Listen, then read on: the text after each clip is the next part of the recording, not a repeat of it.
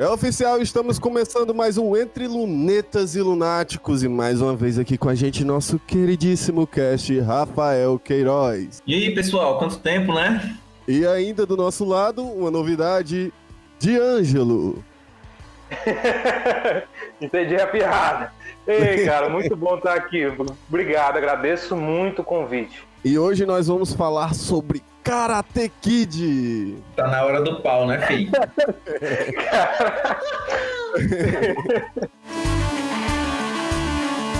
Pessoal, antes de mais nada, da gente começar o papo, é importante para quem não conhece nenhum filme da saga ou quer conhecer melhor que aqui vai ter muito spoiler.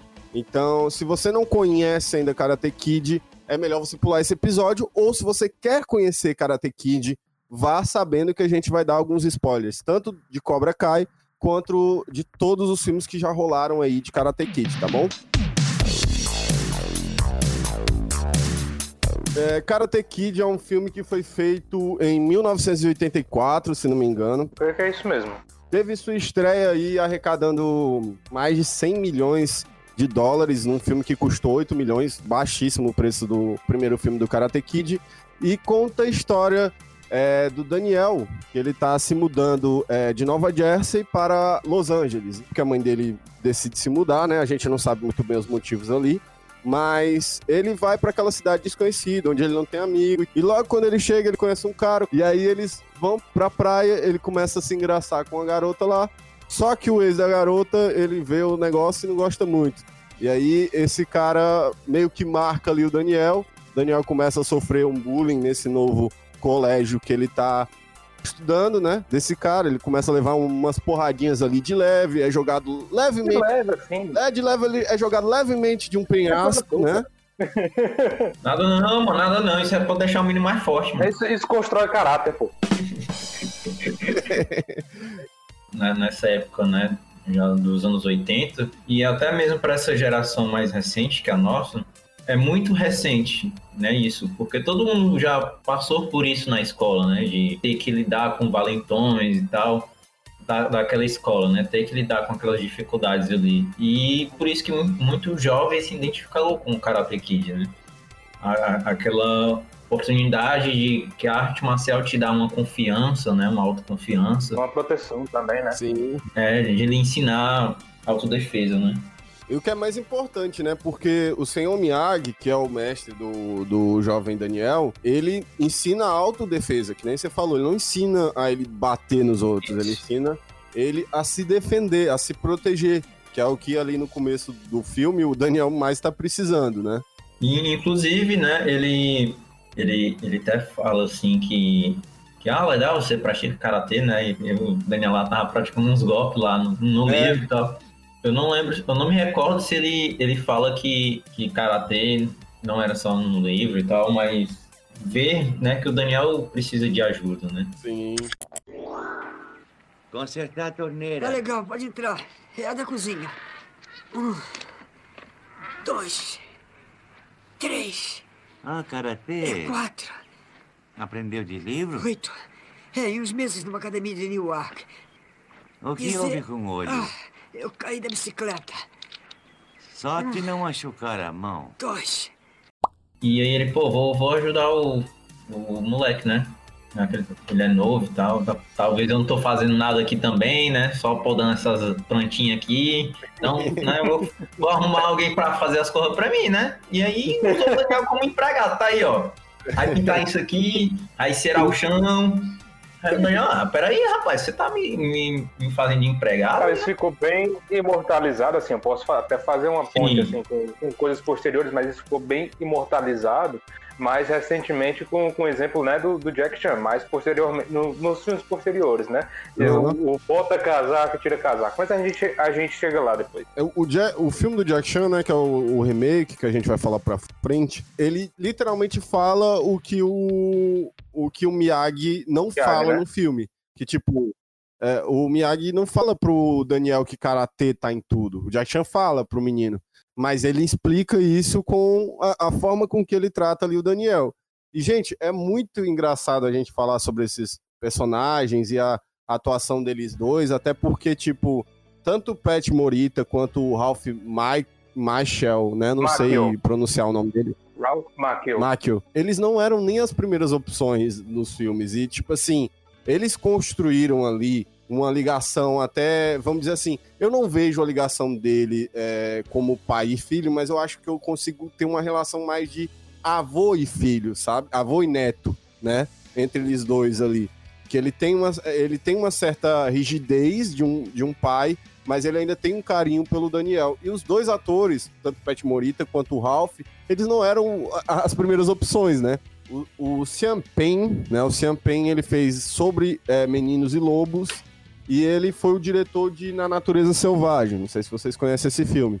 Excelente Claro, filme, excelente trilha sonora. Inclusive é um dos meus filmes favoritos. Inclusive uma das minhas trilhas sonoras favoritas. Ele recusou o papel de Daniel, é, do Daniel Sam, porque pra ele ele já tava naquela época pro- procurando filmes mais adultos, né? Ele não queria mais interpretar adolescente e tudo mais.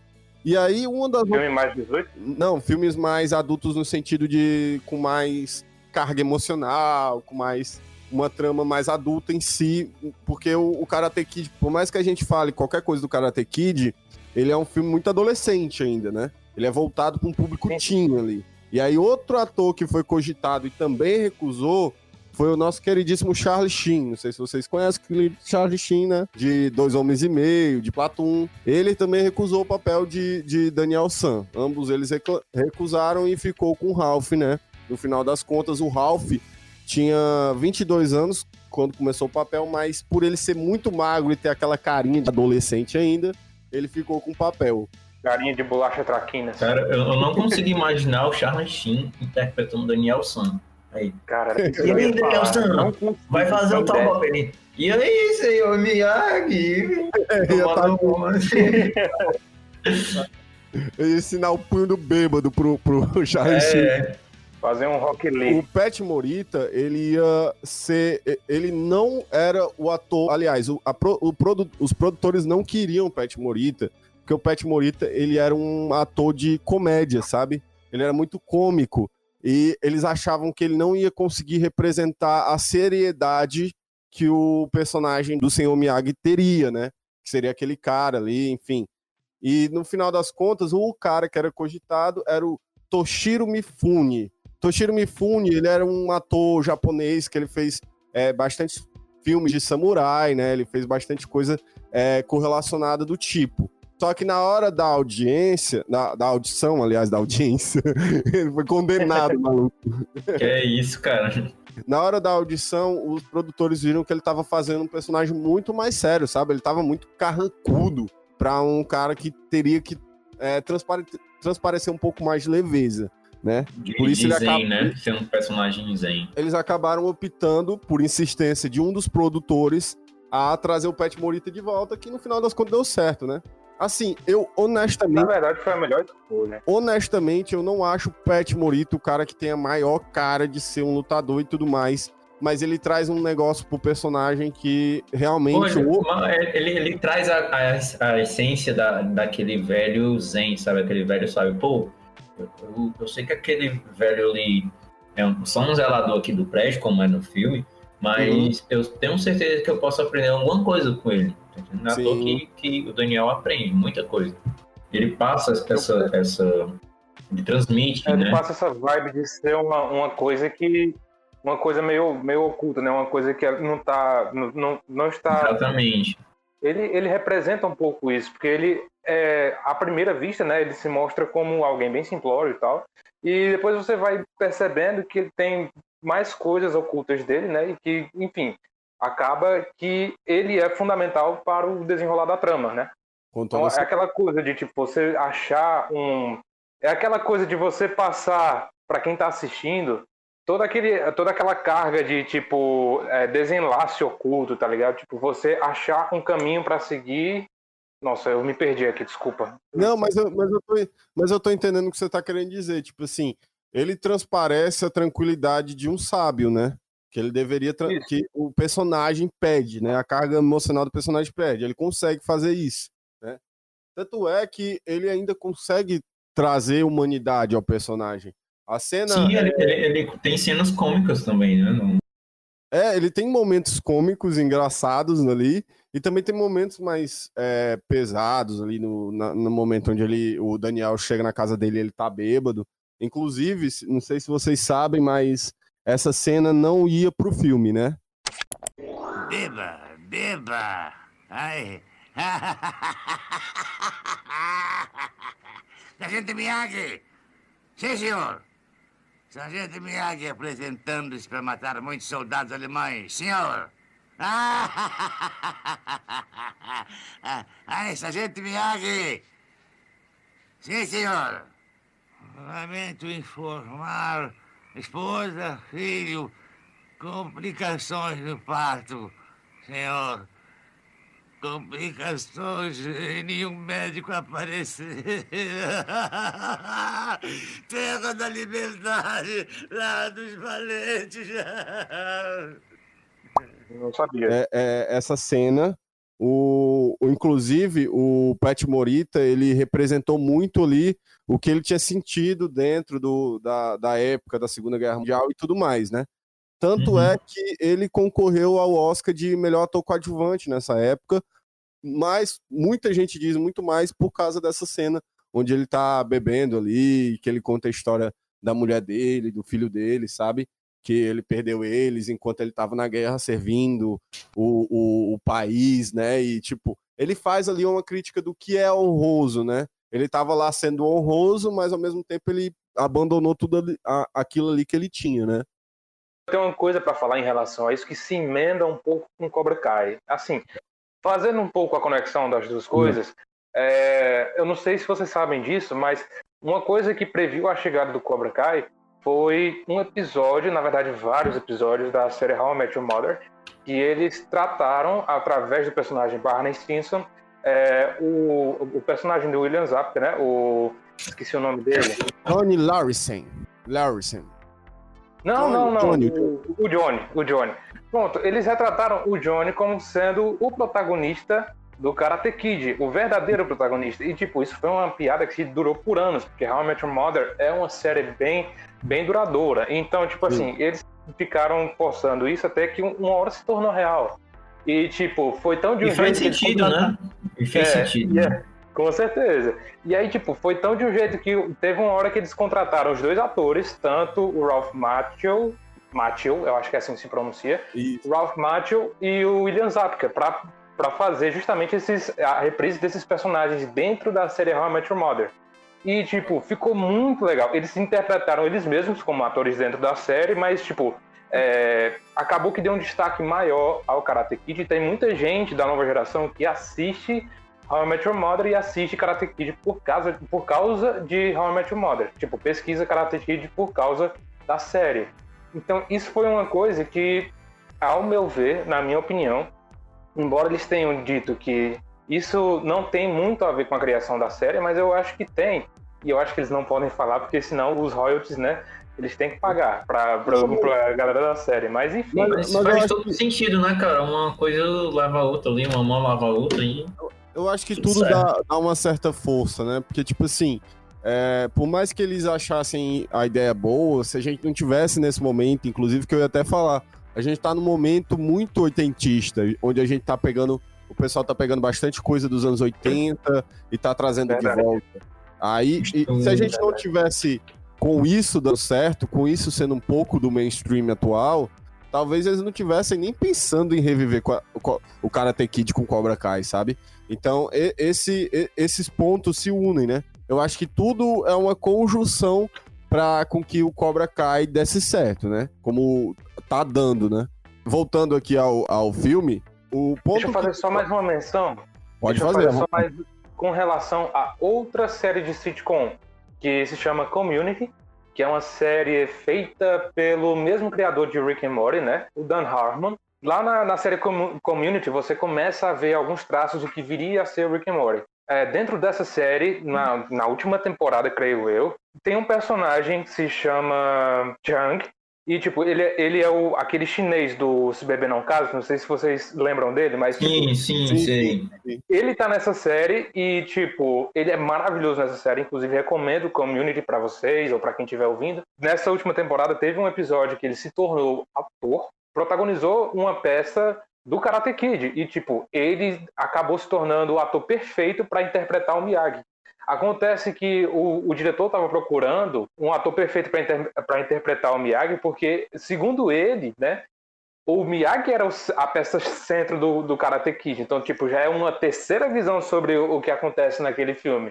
Uhum. Eu não sei se eles fizeram isso como piada com, com o que How I Met Your Mother é, proporcionou, mas acontece esse, esse, diálogo e tal. E, tipo, ele, ele coloca o Mr. Miyagi lá em cima, como, tipo, dizendo que a história é dele, porque, na verdade, Karate Kid é a história de um, de um homem que sobreviveu à Segunda Guerra e o, todos os horrores e os traumas e foi retratado de uma forma muito humorística e respeitosa ao ator e eu gostei bastante. Karate Kid em si, ele foi uma grande influência dentro da época dele e você, se você sabe o que tem por detrás dos bastidores, o que rolou, assim, você vê que esse filme foi um milagre também, né?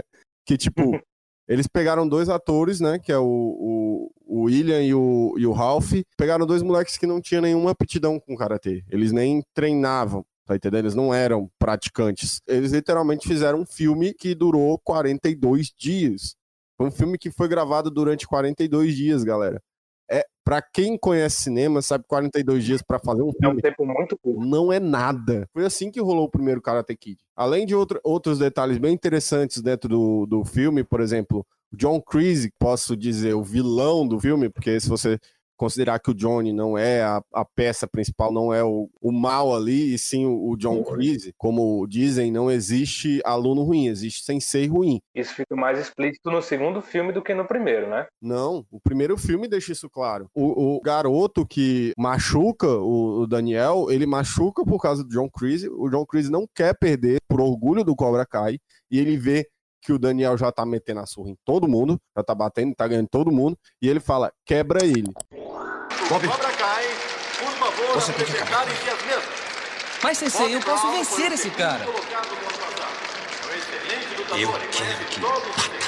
Mas eu serei desclassificado. Fora de combate. É o atual caminho. Na hora que ele agride o Daniel, né, que ele machuca o Daniel, ele lasca a perna do Daniel, no mesmo momento que ele faz isso, ele se agacha de desculpa, Daniel. Não foi porque eu quis, Sim. me desculpa. Daniel, Daniel, me desculpe, por favor. Foi sem querer. Eu não queria fazer isso. Por favor, desculpe. Por favor, me desculpe. Ele já pede desculpa porque aquilo não veio dele, e sim do mestre dele. Tá entendendo? Tanto é... Não, isso fica muito claro no primeiro filme. Eu digo assim, só falo de estar um pouco mais explícito no segundo filme, por conta da, de toda a questão de que é retratada a forma como ele tratava o Johnny, saca? Sim.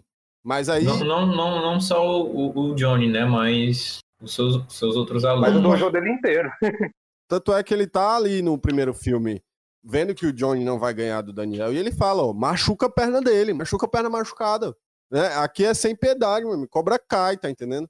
E, e, é uma lavagem cerebral que ele faz nos garotos. Mesmo o, o, o, quando o, o Daniel ganha dele, quem vai levantar a mão do Daniel ali para dar o título a ele é o Johnny. É o Johnny.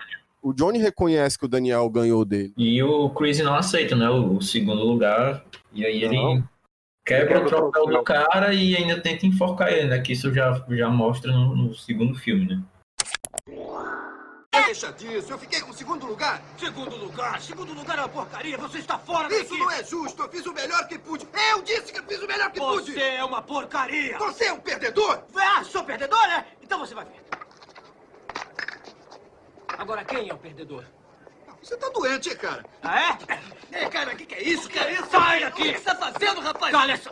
Eu, particularmente, eu acho essa cena bem pesada, sabe? É uma, é uma cena muito de passa um teor de abuso familiar, assim, até onde você pode conseguir isso dentro de uma relação entre sensei e estudante, mas isso, isso passa um teor muito, muito forte de, de abuso, saca? Eu acho que, não sei se isso foi forte para a época, mas como isso é um, é um tema bem discutido hoje em dia, inclusive, né?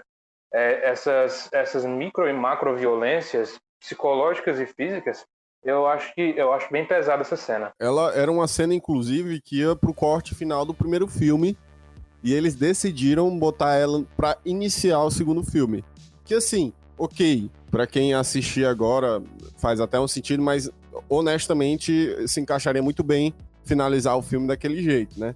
Mas aí eles preferiram Sim. fechar no, no, no seu Miyagi ali e encerrar. É, tipo, meio que no final feliz, né? E Daniel San vitorioso. É. E... E, aí, e aí mostrou no, no começo do outro filme essa relação aí é, tóxica que tinha sensei e aluno, né? Que ele, o cara tirou o segundo lugar, ele levou o troféu e o cara quebrou e disse: Ó, oh, segundo lugar não é nada. Mesmo é, o Johnny tendo uma capacidade, sendo um bom aluno, ele era um bom lutador, o mestre dele não se importou com o fato do Johnny, ele se importou com o fato de ele ter tirado o segundo lugar, não ter ganhado aquela competição, né? Um detalhe sobre o Chris, quem ia interpretar o Chris era o fucking Chuck Norris. Eita, ah, aí sim, hein? Cara, aí sim. Caramba, velho. Aí o, o, Miyagi ia piar, viu, filho? Porque o Chuck Norris é Chuck Norris, né, cara? O Chuck é, Norris no segundo filme não ia enforcar, ele ia arrancar a cabeça e ia terminar o segundo. O começo do segundo filme era ele com a cabeça do Johnny na mão. Entendendo? Aí, aí em cima, fatality. O Chuck Norris, ele era um cara, ele sempre foi de fato um cara faixa preta, uma porrada de artes marciais, ele tem dojo e tudo mais. Tinha Sim. dojo na época, né? E aí ele disse, ele recusou o papel porque ele disse assim, ó, isso para minha carreira é muito ruim e vai negativar o meu dojo. Não quero isso, sabe? Mas ele não ficou com raiva nem nada da equipe por ter oferecido. Pelo contrário, ele, ele deu apoio e indicou algum dos alunos dele para ensinar karatê pro pessoal. Pô, pô, que massa, né? Mas ele foi super sensato, né, cara? Não, bicho, e, e isso ele, ele fez com toda com tanta razão que, tipo assim, há muitas pessoas, muitos atores, né, no caso, que interpretam vilões até hoje, é, eles são muito associados a essa imagem. Como, como ele é um cara que ele realmente trabalha com isso também, um cara que ensina, que tem dojo, isso pegaria muito mal para ele. E tipo uhum. assim, é, eu, assim como eu acho que o William Zabka, né, que é o cara que fez o Johnny Lawrence, Sim. ele deve ter sofrido muita coisa por ter, sofrido, por ter feito esse vilão, né? Porque, tipo assim, é, geralmente, até hoje em dia mesmo, a galera, por associar muito o ator ao papel, acaba fazendo muita discriminação. Tipo, o Jack Gleason, né, tá aí pra provar isso, que ele é o, o Joffrey em Game of Thrones. Ele não, ele, ele desistiu de atuar, largou a, a, atuação, deixou de ser ator por causa do papel dele de Game of Thrones, porque a galera tava num hate absurdo com ele, saca? Estavam ameaçando ele de morte e, e tudo mais. E, e interessante, né, que na série teve outros personagens que eram muito pior do que ele, e o pessoal, né, tipo, tá. Inclusive, na própria série How I Met Your Mother, que eu, que eu citei antes, eles citam o William Zabka, né? Mostram a perspectiva dele de como foi, tipo, ele como ator, né? Ele, tipo, ele obviamente tá dentro da série, tá, tá atuando e tal, mas ele tá, tá impersonando ele mesmo dentro da série. Ele tá. O personagem dele na série How I Mother é ele mesmo. Então, tipo assim, dentro da série How I Mother, ele conta que, tipo, a galera é, não gostava dele, onde ele ia, é, a galera odiava ele e jogava as coisas nele e tudo mais. Porque o, o menino de ouro, né? O, o, o, verdadeiro Karate Kid, né, segundo a visão das pessoas, era o Ralph Macchio. Mas a, a, própria série brinca com isso, né? A própria é, série mostra com isso. Com certeza, com certeza. Mas, tipo assim, é uma coisa que a, nós, dentro da nossa sociedade, temos de não a, é, interpretar a ficção de realidade, né? Isso, de fato, aconteceu na vida dele. O, o William, ele, ele relata em entrevistas também que ele teve muito problema, vamos até dizer assim, de bullying, né? Na, na, porque ele era um cara, por exemplo, diferente do Ralph, que era mais velho que ele, ele tinha 18 anos, ele era mais novo que o Ralph. Ali, ele era um jovem ainda, ele estava come, começando a vida dele e foi muito prejudicado por causa desse papel. E muita gente também teve esse problema aí. Tanto é que heróis e atores do cinema, como Chuck Norris, Arnold Schwarzenegger, se recusavam a fazer papel de vilão. Porque sabiam que não ia ser só queimado dentro da categoria, como também na rua ia ser lixado, tá entendendo? Porque é, um, é uma, uma falta de entendimento e compreensão das pessoas com a realidade e a ficção daqueles personagens. O, inclusive o William e o Ralph, eles são extremamente amigos. E eles são amigos desde a época do, do Karate Kid. Eles não, não têm essa rivalidade que os personagens na vida real têm, né?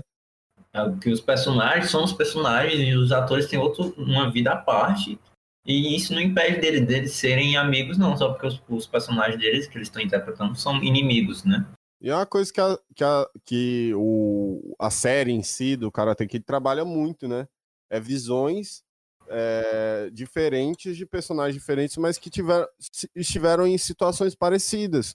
Só que a forma com que eles lidaram com a situação que leva eles para os caminhos que eles estão, né? Tipo assim, depois em Cobra Kai a gente descobre que o Johnny também teve problema familiar, Isso. que ele não tinha um pai, que nem o Daniel também não tinha um pai, tá entendendo? Então, tipo, as ações refletiram mais com que e, o que ele fazia dentro daquele mundo dele, né? Ele, ele, ele foi para um canto onde ele foi corrompido por causa de pessoas que também já tinham sido corrompidas, mas eles escolheram isso. A diferença é que o Johnny, ainda assim, ali no futuro Cobra Kai, ele tenta sair disso sempre, né? Ele, Uhum. tenta, ser, ele tenta ser uma pessoa melhor. O Miyagi fala uma, um- uma frase que, que é muito foda, assim, que deco- decorre o- até o Cobra Kai, tá entendendo? Que quando o Daniel vê uma foto, né? Não, minto, o Miyagi vê uma foto do, do Daniel com a, com a garota, né? Que ele tá saindo, né? Aí ele fala, ah, muito bonito, não sei o quê. Só que são diferentes, porém iguais. Eu nunca saber você ter namorada. Oh, não, não, não, eu não tenho, não. Parecer bons juntos. Hum, diferente, mas igual. Hum, não, não, diferente é diferente.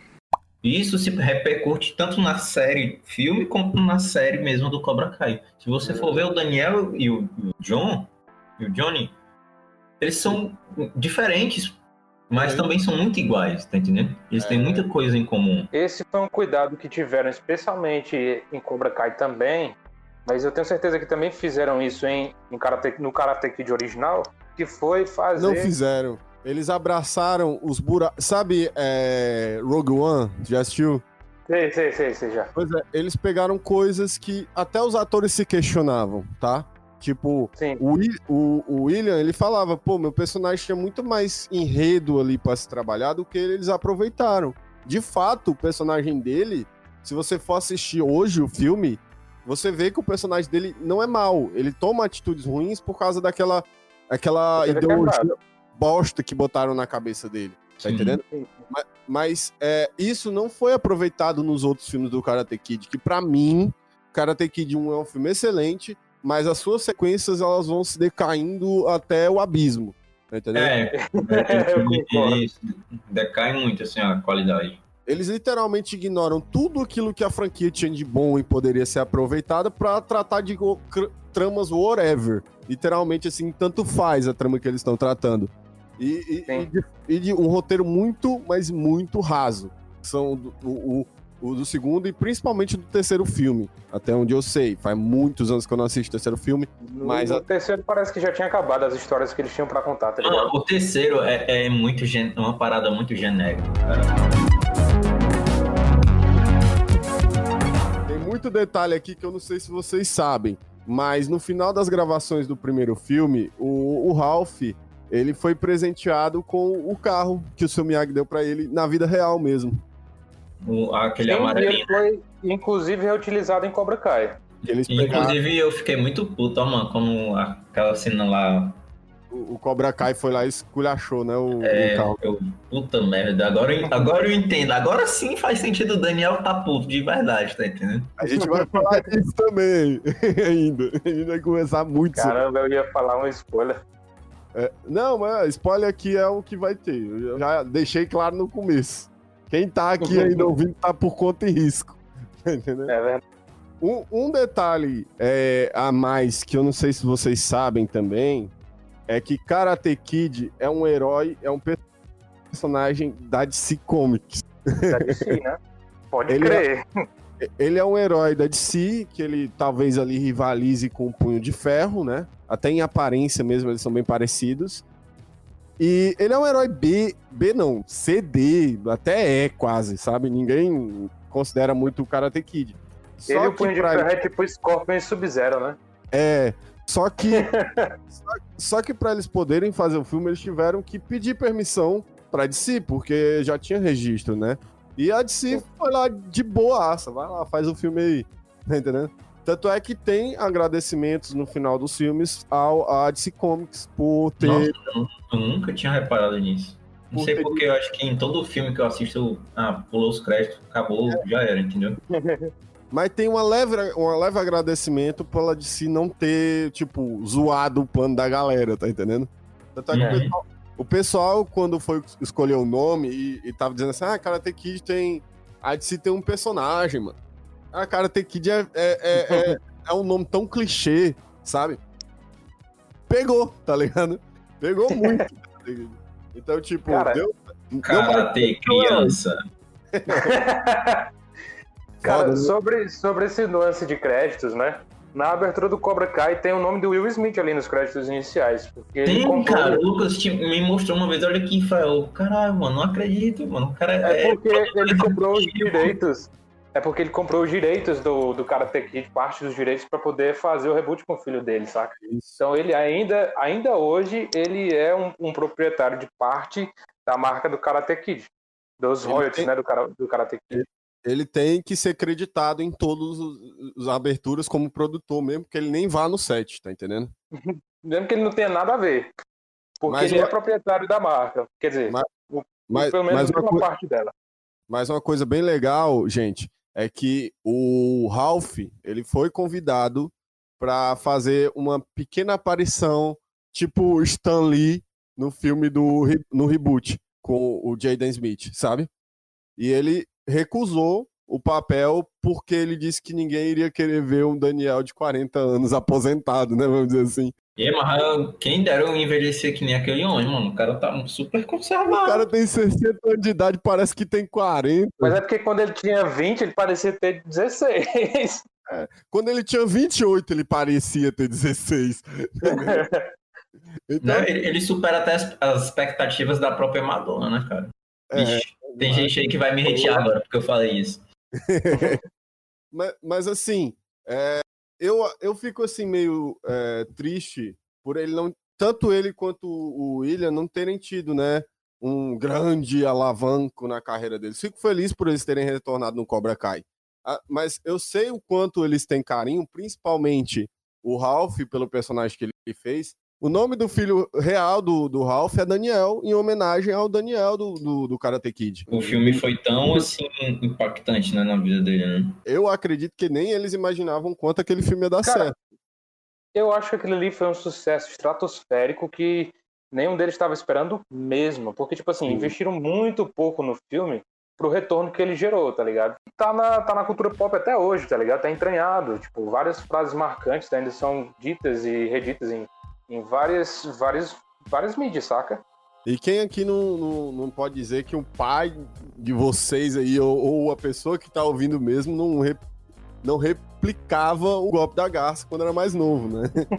Ah, eu que não era Eu pivete. não sei, eu teria que voltar no tempo pra saber disso, mas eu suponho O que Karate sim. Kid passou várias vezes, né, na sessão da tarde, né? Então, aquele É. golpe ali foi Pelo menos umas três gerações assistiram aquilo ali. justamente. É e todo mundo repetia em casa. Eu, pelo menos, repeti em casa. velho.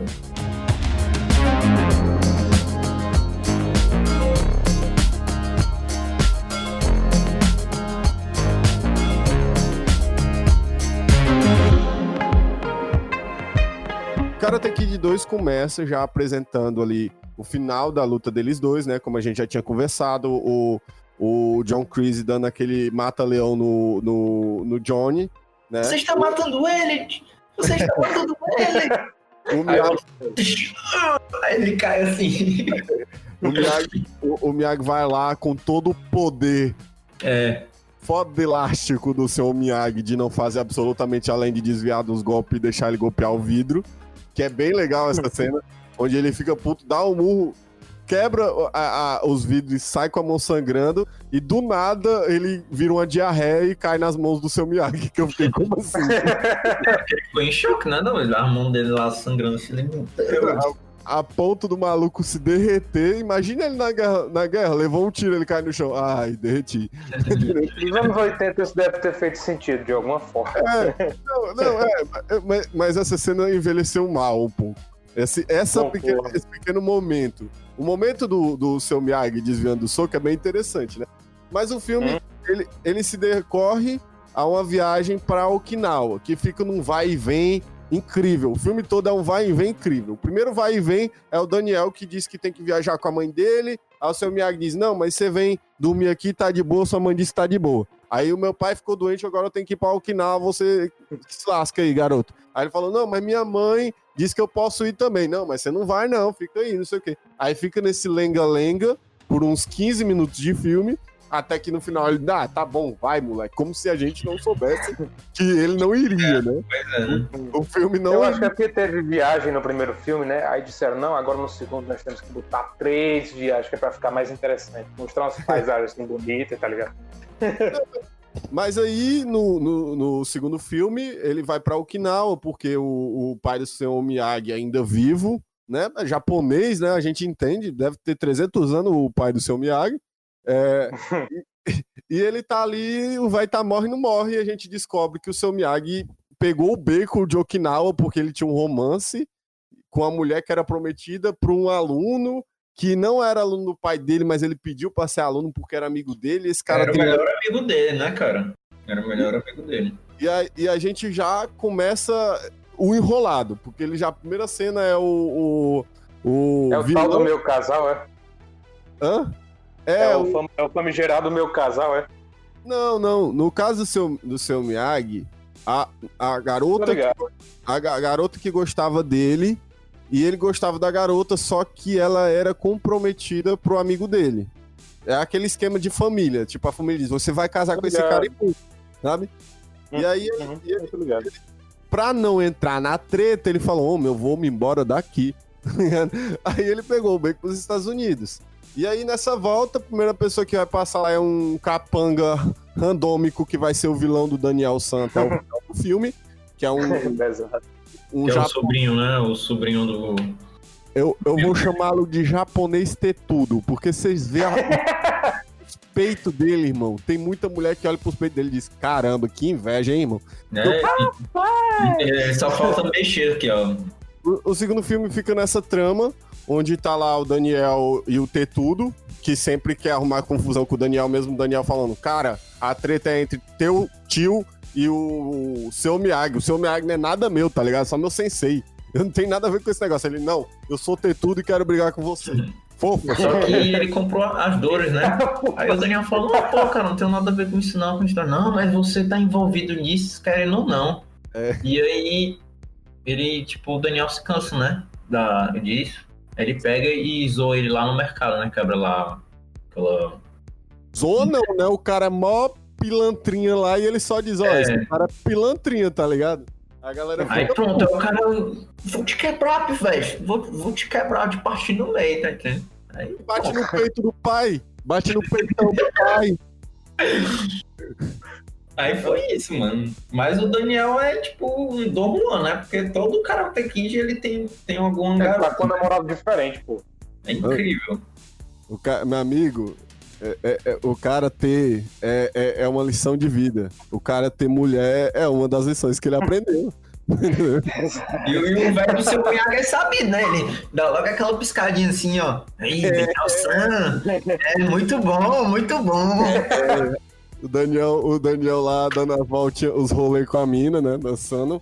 O que é uma coisa bem interessante aí, que é uma referência também de Cobra Kai lá na segunda temporada, Isso. onde o Johnny tá quebrando a cara pra tentar dançar e o, o- o- o Daniel tá lá arrasando na dança, porque o Daniel sabe dançar e ele nesse segundo filme ele fala, não, aprendi com minha mãe e tal, que a mãe dele deve ser uma puta.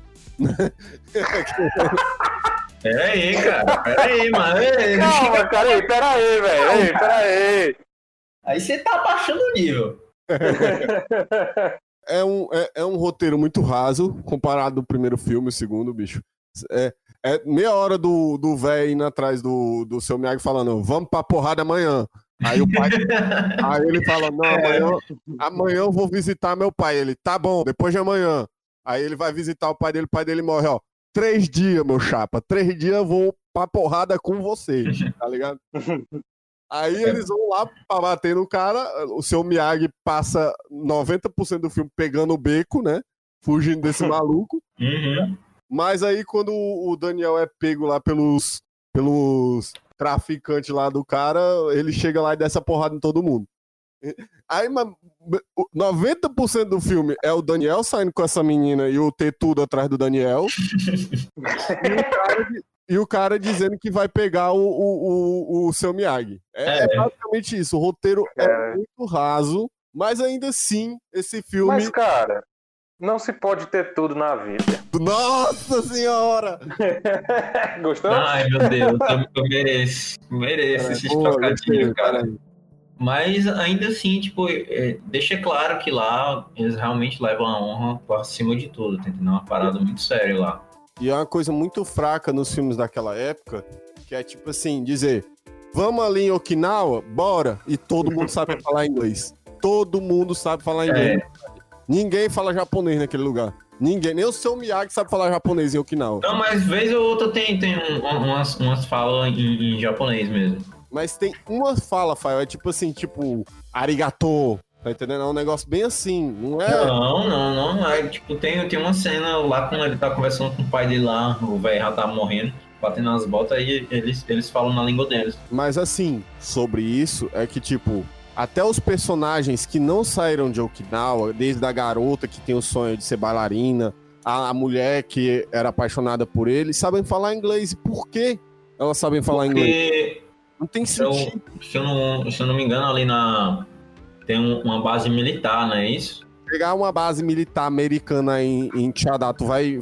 Google Tradutor na hora, tu vai virar inglês. Não, começar- Google Tradutor não, mas ela também, tipo, não vai chegar insta ali, né? Ela vai, vai passar anos e tudo mais. Tipo assim, não, eu acho que eles tiveram, eu penso que eles tiveram uma boa ideia de tipo, vamos trabalhar agora a história do seu do, do senhor Miyagi, né?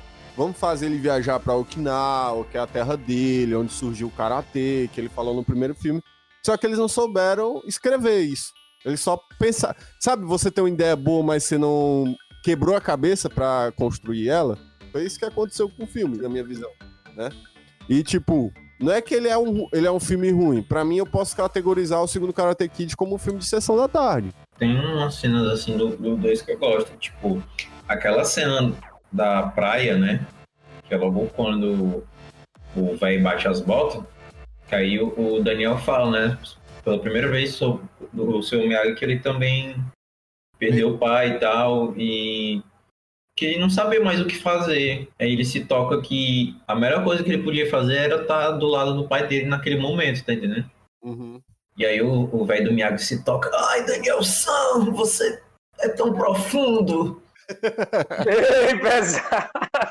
Entendeu? Mas, mas é bonita aquela cena. Pô, acho muito bonita aquela cena ali. E aquilo dali mostra, tipo. Ele é profundo. Que os laços dele, que, que os laços deles dois estão cada vez mais profundos, tá entendendo? Que é aquela coisa que vai se. é, a gente vai tendo essa visão agora, né? É, até, o, até o Cobra Kai, né? Que é o mestre ensinando o aluno e o aluno também ensinando o mestre, né? A gente tem essa referência no filme do Jack Essa Chan. troca, né? O que pra mim enfraquece um pouco o filme é esse romance que ele tem com essa mulher e você enfraquece o primeiro filme e as dores dele no primeiro filme, tá entendendo? Tipo assim. É, mas cara, tá ele- certo ele, cara. Tem que bolar pra frente, ó. eu, eu- eu entendo.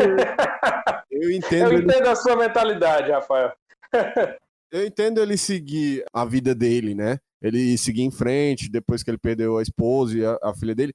Mas não dá uma enfraquecida é, saber que ele tinha um outro lance ali, tá entendendo? É, fica confuso, né? Fica confuso. Porque sabe como poderia ser bem aproveitado isso? É, se eles tivessem colocado o pai dele como a última figura é, que ele amava ali, né?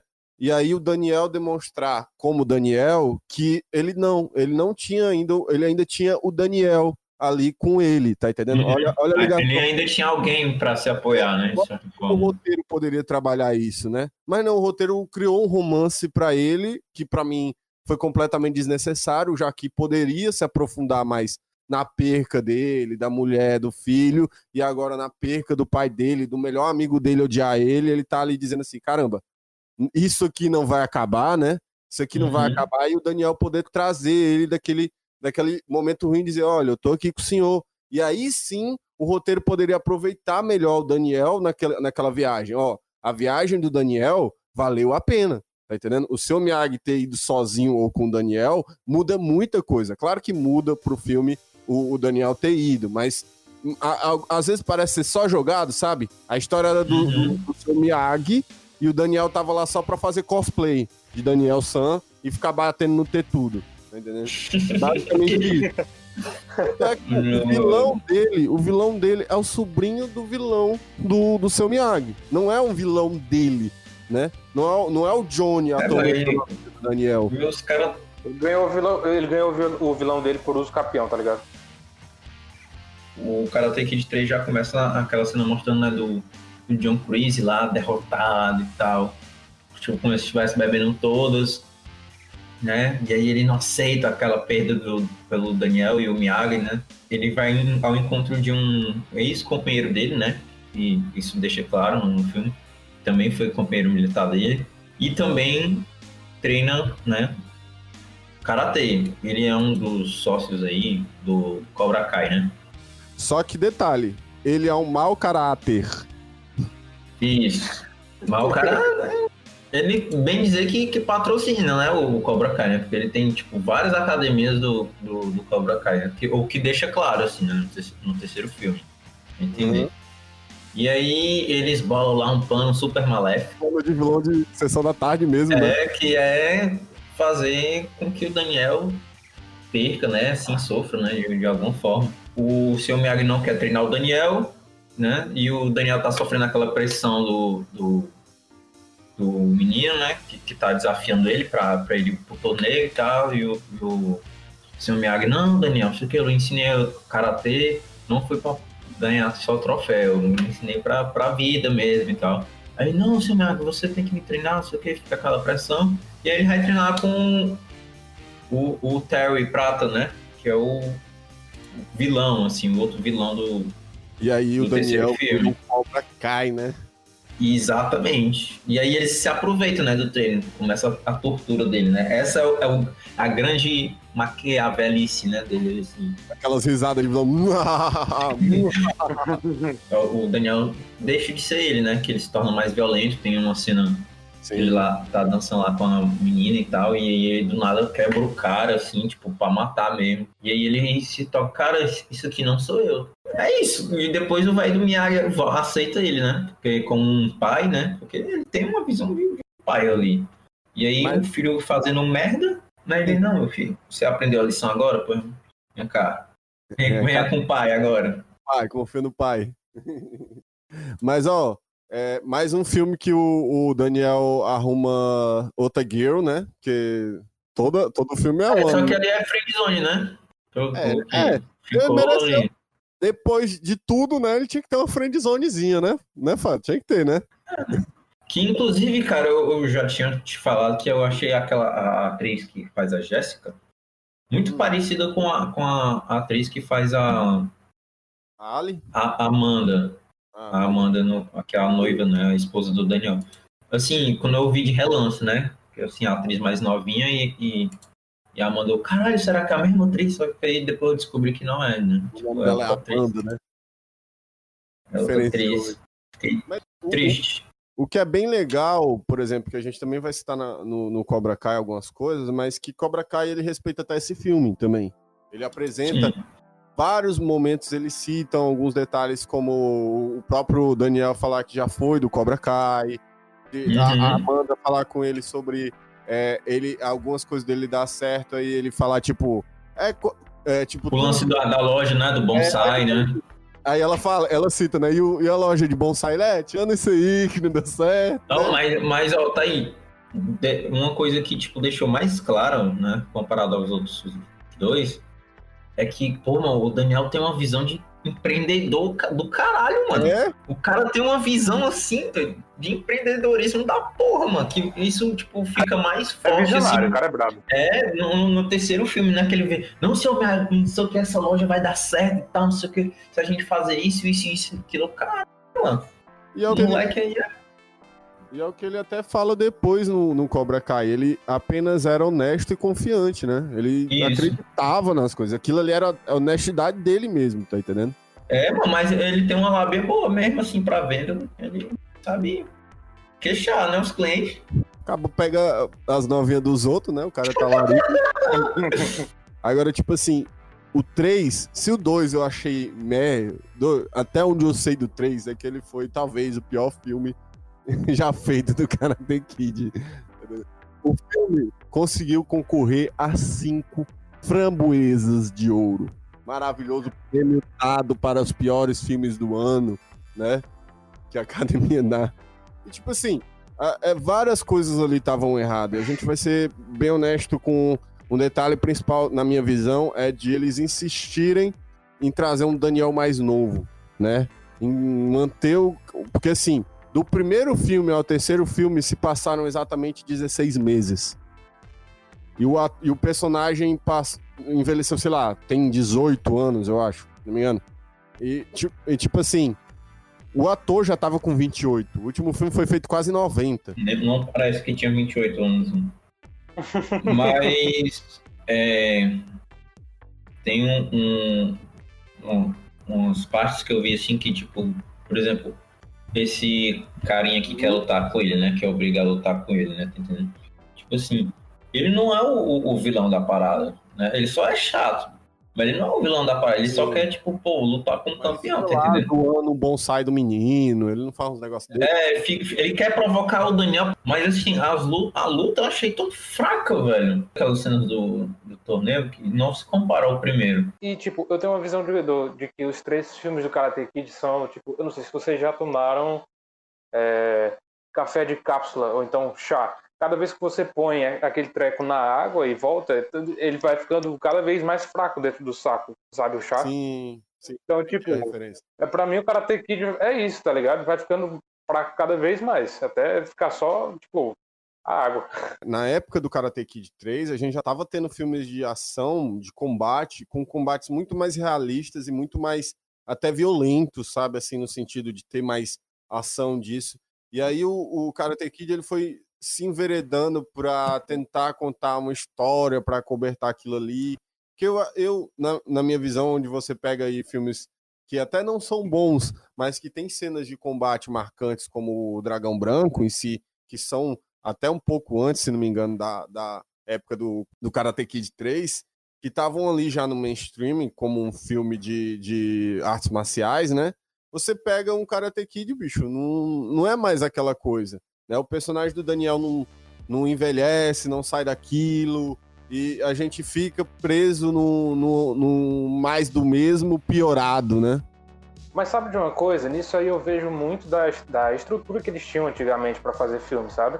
Estrutura de narrativa mesmo. Porque, tipo assim, é, de uns anos pra cá, é, tornou-se comum criar universos compartilhados e que a narrativa seja dividida entre vários filmes. Ah, mas Mas na, naquela época, você só tinha, tipo, o primeiro filme lançado Ah, mas- e se viesse eu- algum depois dele, teria que, tipo, é, continuar, continuar a história daquilo Eu discordo um pouco, Mas, porque a assim, gente teve sabe- três grandes. É. Não, três não, quatro grandes franquias em meados dos anos 80 já. Que viveram e, inclusive, vieram antes do, do terceiro filme do, do Karate Kid, que é Poderoso Chefão, que é, é Star Wars, que é Indiana Jones. E um dos principais pontos de filmes em si é o De Volta para o Futuro, que tem o seu arco e se encerra ali. A gente, a gente tem várias trilogias Mas, naquela é, época concordo. que conseguiram manter a qualidade conforme o tempo e até ficarem melhores, melhores, né? Já Cara, de, de volta pro futuro É não verdade, envelhece, é verdade. cara. Hum, Tipo Não, não assim, envelhece. Apesar do segundo Super filme de Volta para o Futuro sabe? ser uma revisão do primeiro filme, ele trabalha tão bem aquilo que o filme não é ruim, tá entendendo? Diferente do Karate Kid 2, que ele não faz esse trabalho. E o 3, muito menos ainda. Primeiro que o 4 tem nome de continuação de filme de Naruto, né? Que é The Next Karate Kid. Não tô mentindo, o nome original dele é The Next Karate Kid, o próximo Karate Kid, né? Que seria a menina. a, a trama ela é bem rasa e ela reconta um pouco, tenta recontar um pouco do que aconteceu no primeiro filme do Karate Kid, só que de uma, perspectiva diferente. Eles reutilizam o Miyagi, mas dessa vez ele está ensinando uma jovem menina, né, uma jovem garota, a, a se defender porque ela estava sendo assediada. Então, tipo, é aquele lance da, da redescoberta da, do Karate Kid. né, Tentaram replicar, né, o primeiro Karate Kid sobre uma perspectiva mais feminina. Esse quarto filme que a gente tá agora tem uns detalhes interessantes. Não sei se vocês sabem, mas, por exemplo, esse é o único filme em que o seu Miyagi não aparece no último frame do filme. todos, os, todos, todos, os, todos os três filmes com o Daniel, é, a- o último frame, a última imagem é uma imagem do, do, do seu Miyagi, nesse filme não é. É, né? né, Apareceu um novo seu Miyagi, não sei. não- eu, não, eu não lembro de ter assistido esse filme, gente. Isso é honesto. Eu acho que se ele foi, ele foi esquecível na minha vida. É, eu lembro do meu pai, do, do meu pai assistindo comigo na, esse filme na sessão da tarde, tipo, ele dizia, caramba, isso aí não é Karate Kid, não. Tem nada a ver com os outros três filmes, tá ligado? Ele ficava meio. meio. Ele ficava meio, meio puto, porque eu, sei lá, não, não parecia, não tinha a mesma essência, sabe? Não era a mesma coisa. Tentaram replicar de uma outra forma, mas podia ter variado um pouco os elementos e talvez isso tivesse até melhorado um pouco a, a dinâmica das coisas. Se tivessem investido um pouco mais também na trama, talvez tivesse saído alguma coisa mais é, inovadora, né? Mas como foi só, tipo, é, um, alguma coisa que eles estavam tentando trazer de volta, parecia muito como se fosse um caça-níquel. É, o, o que é engraçado, porque ali a gente tem dois atores, né? Os- os- o mestre e a aluna, que são Sim. diretos concorrentes do Oscar, né? Depois ela veio a ganhar o Oscar lá com Menina de Ouro, a atriz. Vamos fazer aqui uma, uma menção honrosa, né? A- a- não sei se é tão honrosa, se deve ser um pouco ocultada, que é que teve uma animação feita, se não me engano, foi em 1990, logo depois que a franquia acabou, é, uma animação que foi feita e que foi cancelada ainda na primeira temporada, porque devia ser incrível de boa. É, do Kid, né? Cara, pelo que eu ouvi falar, eu não assisti essa animação, mas pelo que eu ouvi falar, eles pegavam todo o conceito do Karate Kid e aplicavam as coisas que tipo só poderia, só poderia assistir, é, só poderia existir em animação mesmo, tipo poderes sobrenaturais. É tipo um Nossa, Street não, Fighter da tá vida. absurdo, tá ligado? a- Lá, explosão e tal, aí corta assim pra, pra parada de ação, assim, aí A- pegar tesouro, Exato. não sei o que, a nossa. premissa muito A viajado. premissa da série é que um tesouro perdido de Okinawa, eles têm que recuperar esse tesouro perdido de Okinawa, sabe? E é basicamente é um Indiana Jones disfarçado de Karate Kid. Pra começar, Okinawa nem é uma terra tão mística assim. Se bobear é mais avançada que o Brasil, na real. Karate Kid Remake é, é- é produzido pelo Will Smith. Ele comprou né, os direitos do, do- da franquia. E ele conta exatamente a mesma história que é contada com Daniel, só que na China. É um garoto que sai dos Estados Unidos, vai morar na China porque a mãe dele tá procurando melhorar a vida dele, e lá ele sofre bullying de uma galera. E ele encontra um senhor ali que é o cara que arruma torneira, assim como o, o seu Miyagi arrumava. Ele rejuvenesce o primeiro filme, né? Trazendo mais alguns detalhes, as tramas, a questão do relacionamento, a questão dos combates estão bem melhores agora é, distribuídos, né? A figura do Jack Chan passa mais realismo a um cara que é perito em artes marciais mesmo. Eu não tô dizendo que o seu Miyagi não tenha essa capacidade, mas hoje em dia você vê que ele era só um velhinho que batia em adolescente, mas que não parecia que batia. Fica nítido muitas horas que os adolescentes estão apanhando de graça, né? E de todos os filmes do Karate Kid, olha aqui, hein?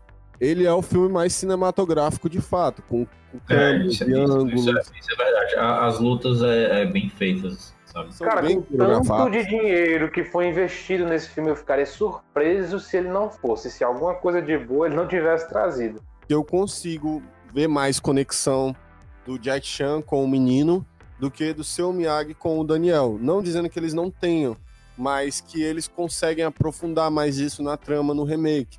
Tá entendendo?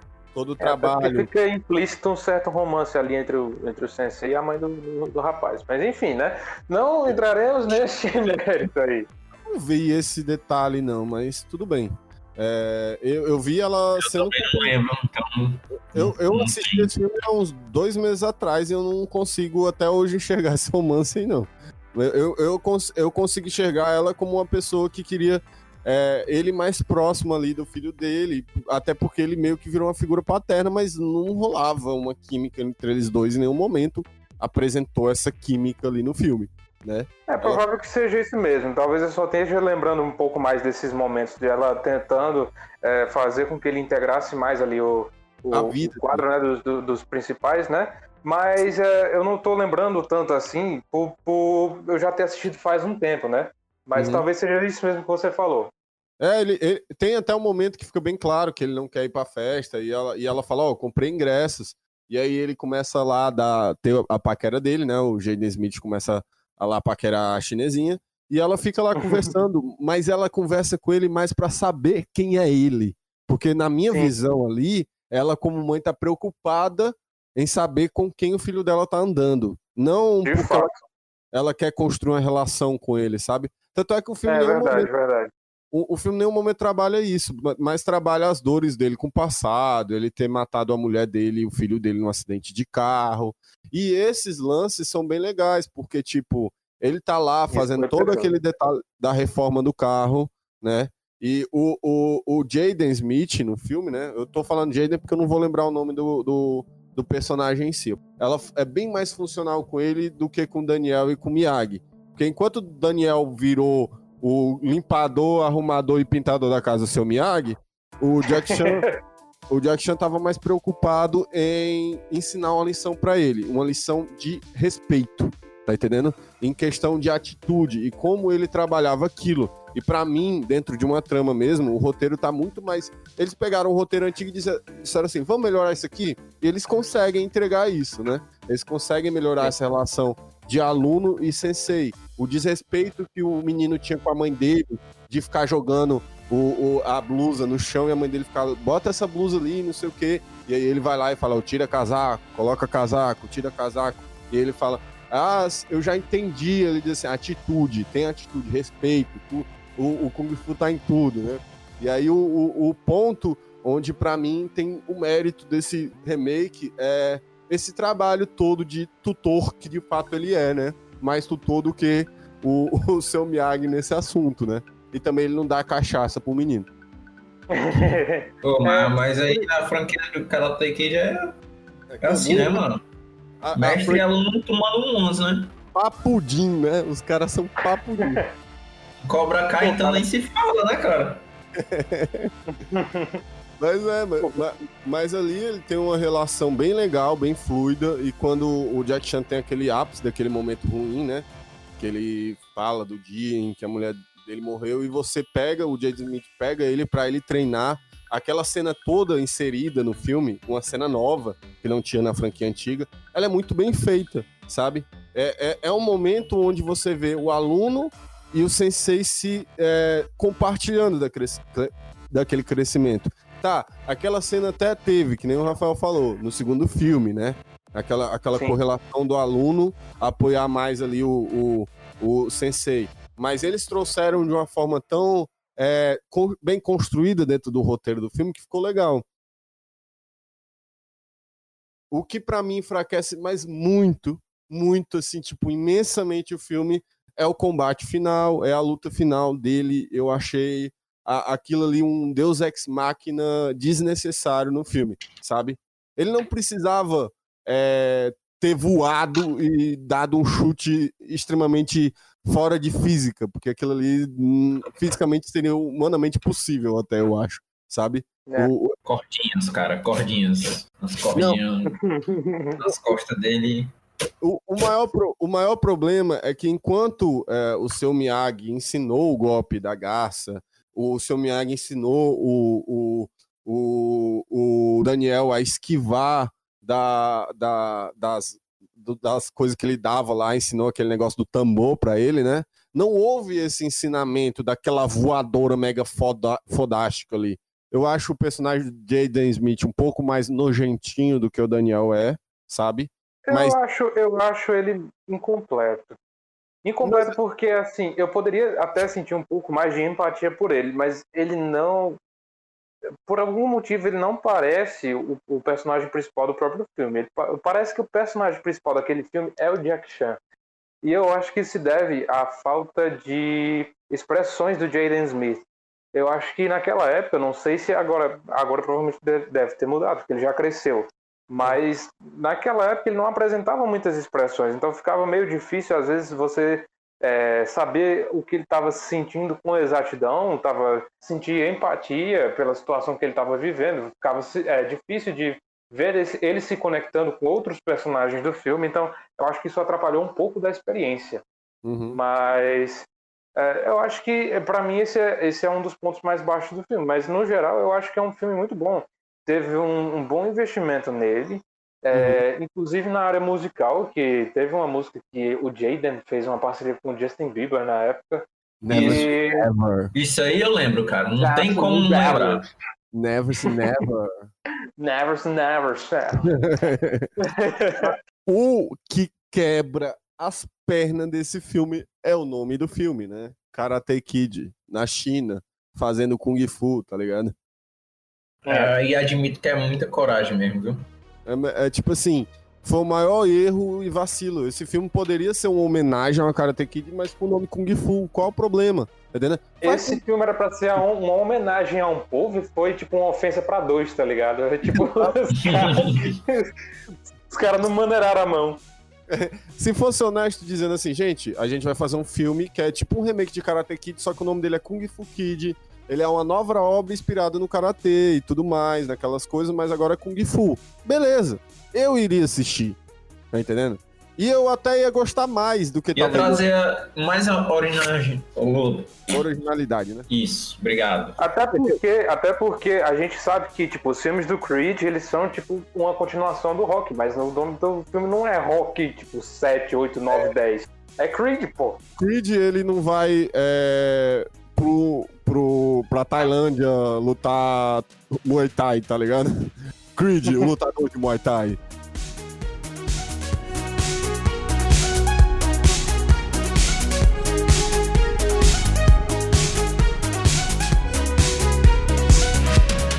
O Cobra Kai ele trabalha com o Johnny Lawrence, né? O foco principal e inicial da série é abordar a visão é, do Johnny com tudo aquilo que remetia ao passado dele, aquilo que aconteceu em Karate Kid 1.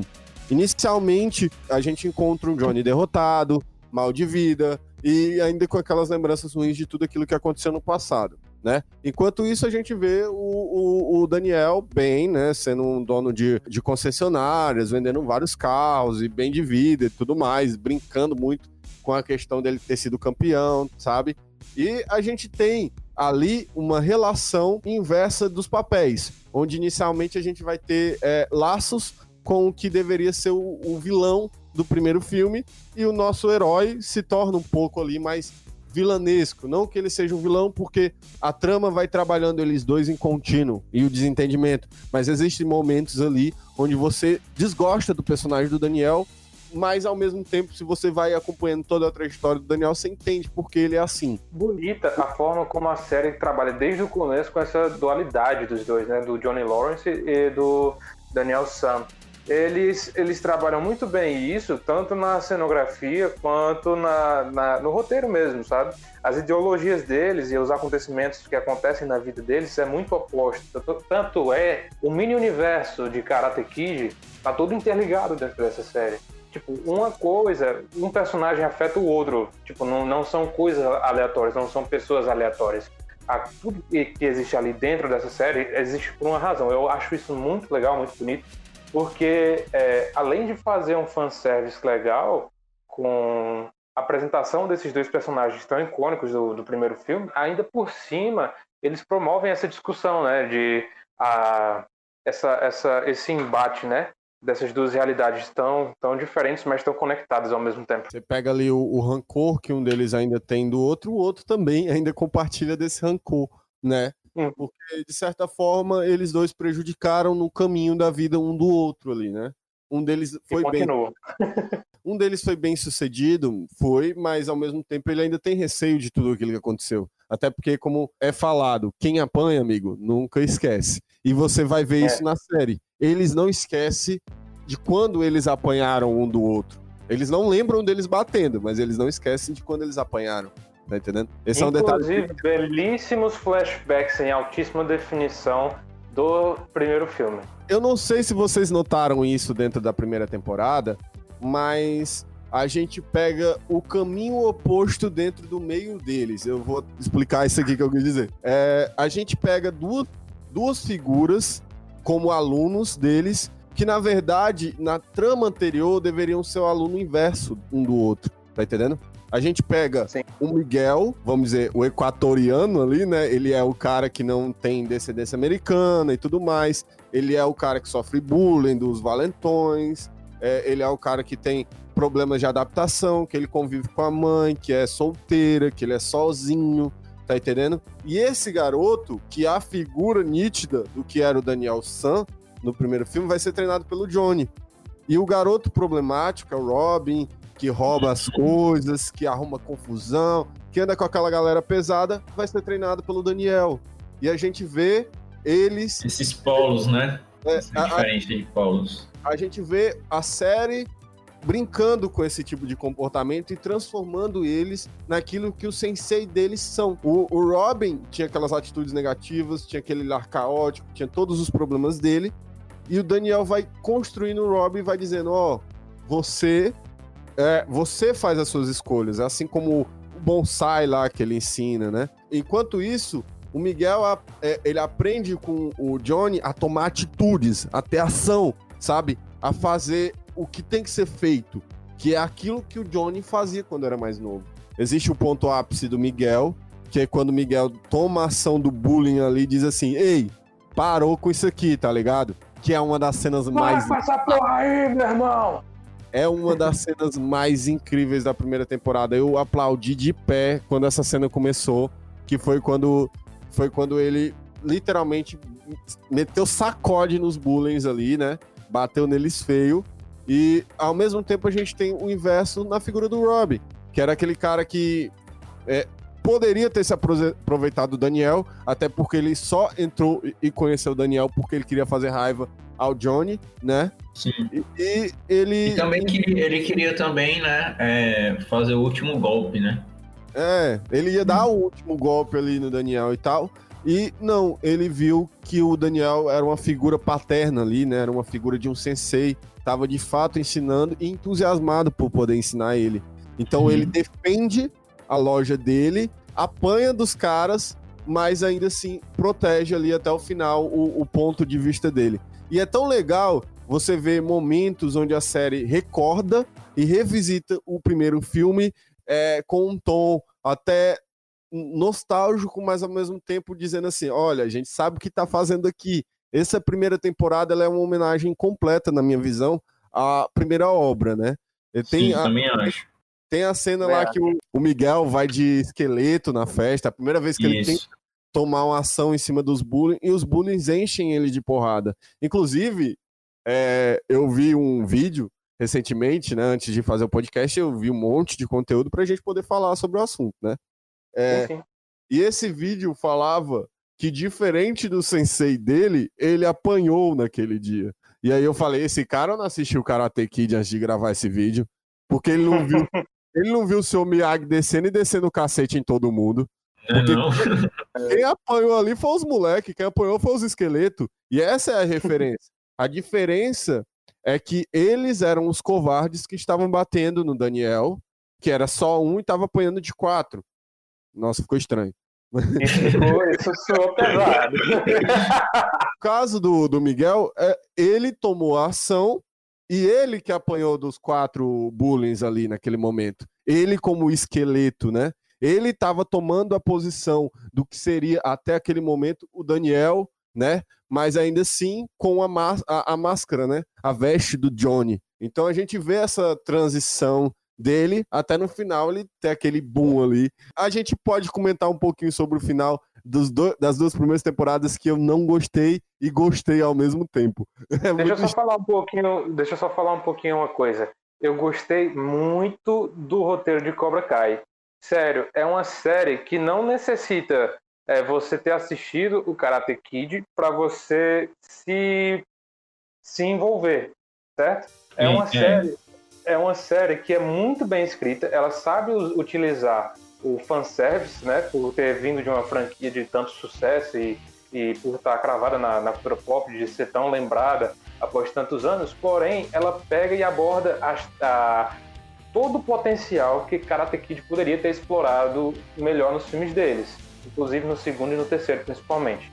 Só que eu, eu gosto muito do, do, que, do que Cobra Kai faz com o quesito de, apesar de ser uma série de fanservice, né, como vocês mesmos disseram, essa primeira temporada foi uma homenagem total, mas, como eu disse, não, não precisa você ter assistido Karate Kid. E você pode, inclusive.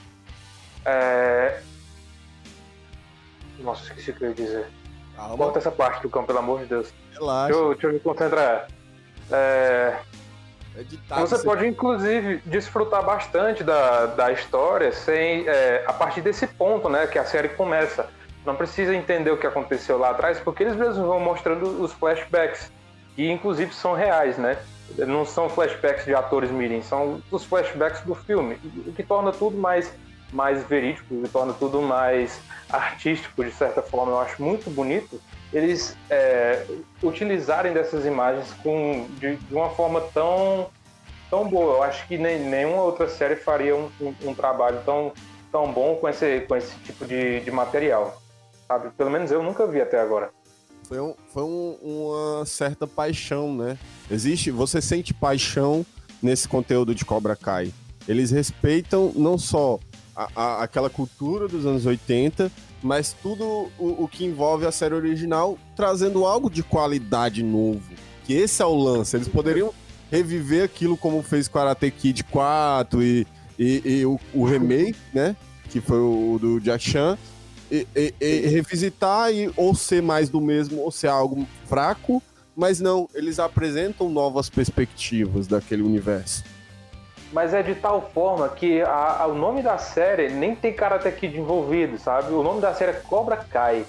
Quem bateu o olho, se não tiver assistido Karate Kid, vai assistir Cobra Kai pensando que é qualquer outra coisa, mas não vai imaginar que é, tem relação com Karate Kid, sabe? Se você assistir Cobra Kai sem saber, é, sem ter visto os filmes, você vai conseguir desfrutar daquela experiência e você vai poder é, saber da história do Karate Kid sem saber que você está assistindo Karate Kid. Então, de uma certa forma, eles revitalizaram, né? Trouxeram de um, uma nova roupagem toda a história dessa dessa dessa dessa franquia e de uma outra forma, de outra perspectiva, de uma perspectiva um pouco mais é, microscópica, né? Porque é nesse, nesse ponto que você vê um pouco mais as, as personalidades de cada um, que você observa o personagem com mais complexidade, né? Eles puseram mais complexidade nas histórias, é, entrelaçaram todo o mini universo que existe ali e ficou uma coisa muito legal, porque eles sabem mexer com aquilo, o roteiro sabe para onde ele quer ir, o que ele quer dizer com, com todo aquele mundinho que ele criou, entendeu? Eu uhum. acho isso muito incrível que eles tenham conseguido reaproveitar essa franquia dessa forma. Acho bem, bem justo também, inclusive. Até porque né, não, não tem necessidade de você rever os filmes antigos, né? A não ser que você seja aquele tipo de pessoa que queira ver só para entender as referências, né? Porque tem muita referência, assim, às vezes é. até de, de, figurino de, outro, de, de, outros filmes, né, do, da franquia. Eu ia até falar, Rafael, que tipo assim, algumas coisas eles deixam nítidos dentro da trama em que ele se preocupa em te informar, para não virar só uma referência e quem não conhece a série ficar na dúvida, sabe? Por, por, exemplo, em alguns momentos quando o Johnny conta, olha, isso aqui aconteceu, é, comigo, pro, o, o, Daniel me deu um chute na cara, e ele fala pro Miguel isso, né? É, pode... mas aí ele conta do ponto de vista dele, né? Isso, exatamente. O que mas... torna interessante não repetitivo, né? É, e, mas assim, o, o, o que a gente tem ali, o que eles mostram do passado pra gente, eles precisam apresentar para um público novo, tá entendendo? Uhum. E essa é a ideia da série, né? Porque aí, é 35 quando... anos depois, né? É, e quando eles querem fazer uma menção mais cautelosa para um público mais antigo e que conhece a série, eles utilizam de meios de referência, como falar do bonsai, da loja vendida, tá entendendo? Como utilizar esses pequenos detalhes e essas pequenas. Uma roupa, né? Alguma coisa é, assim. É, essas pequenas memórias que estão ali e que eles vão, eles vão apresentar para quem conhece já a obra, mas que isso não interrompe a pessoa que tá conhecendo agora, não atrapalha a pessoa que tá conhecendo agora. Isso É um foi muito, muito fanservice, bem é pensado. um, fan- é um fanservice que não é um caça-níquel, né, digamos assim. Porque a gente sabe que existem mu- muitos fanservices por aí que tentam reviver alguma obra e tal, mas eles fazem de uma forma que, tipo, fica uma coisa muito superficial. Só os fãs entendem, trazem aquela batalha tão esperada, mas que vai durar, tipo, 25 minutos só aqueles dois personagens e não vai acrescentar em nada no que a obra realmente foi. E o Cobra Kai é o oposto disso. Então, tipo assim, eu comecei assim, eu assisti o primeiro aqui, eu, pô, gostei. Aí pronto, mano, não dei fé, eu, eu terminei a primeira temporada em uma noite. Entendeu? Porque, tipo, o- a, a série te prende muito, mano. Te, pre- te prende muito, aí você fica, caralho, mano, que final foda, o que é que vai acontecer no próximo episódio? Aí você fica, porra, mano, eu quero saber mais e mais e mais. E aí, quando Isso- terminou a, a segunda temporada, né, eu fico, não, mano, não, não- não aceito. Eu preciso de mais informação. Tá?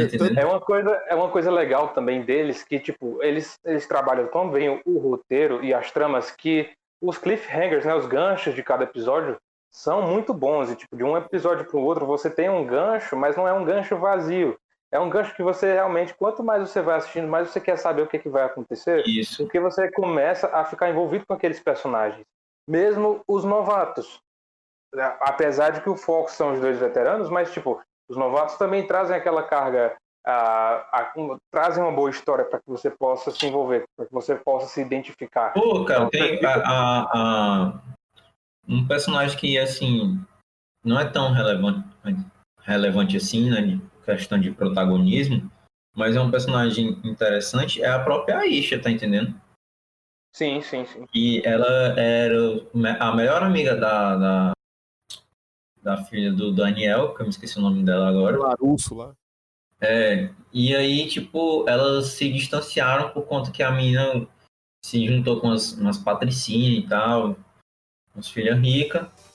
E aí ela tinha, meio que tinha vergonha, né, da, da amiga dela, que era mais nerdola e tal, mais diferentona. E aí, quando ela passou a, a ir pro Cobra Kai, isso mudou, né? Ela- Elas meio que tor- tornaram uma certa rivalidade, mas aí meio que os laços de amizade delas foram mais fortes e tal, e elas voltaram, né, com, com a sua amizade. Eu, eu achei muito legal o plot delas, assim. Eu gostei muito do contraste que o Johnny Lawrence deu para os pupilos dele em relação ao filme do Karate Kid, porque assim, os ensinamentos do Miyagi era que você tinha que encontrar o equilíbrio em você para que você pudesse entrar em harmonia com, com o restante da vida, né? Se equilibrar com o resto da, com o resto da, da- das outras Isso. pessoas.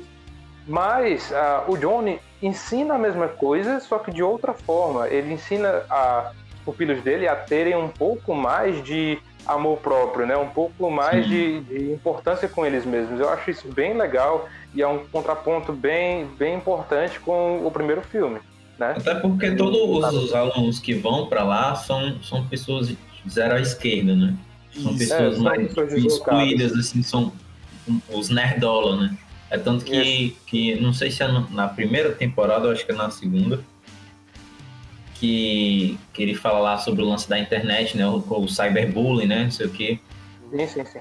Que eu não sei se acon- acontece com um dos alunos dele, aí ele, ele pega e fala, ah, aí ele pega e fala, ah, isso, isso aqui são, são um bando de, de babaca, tá entendendo? Poxa, Hum. não tem coragem de falar isso na cara, né? É, na, na minha época, né? Na minha época a gente, a gente zoava o cara e tal, mas a gente tinha honra, né?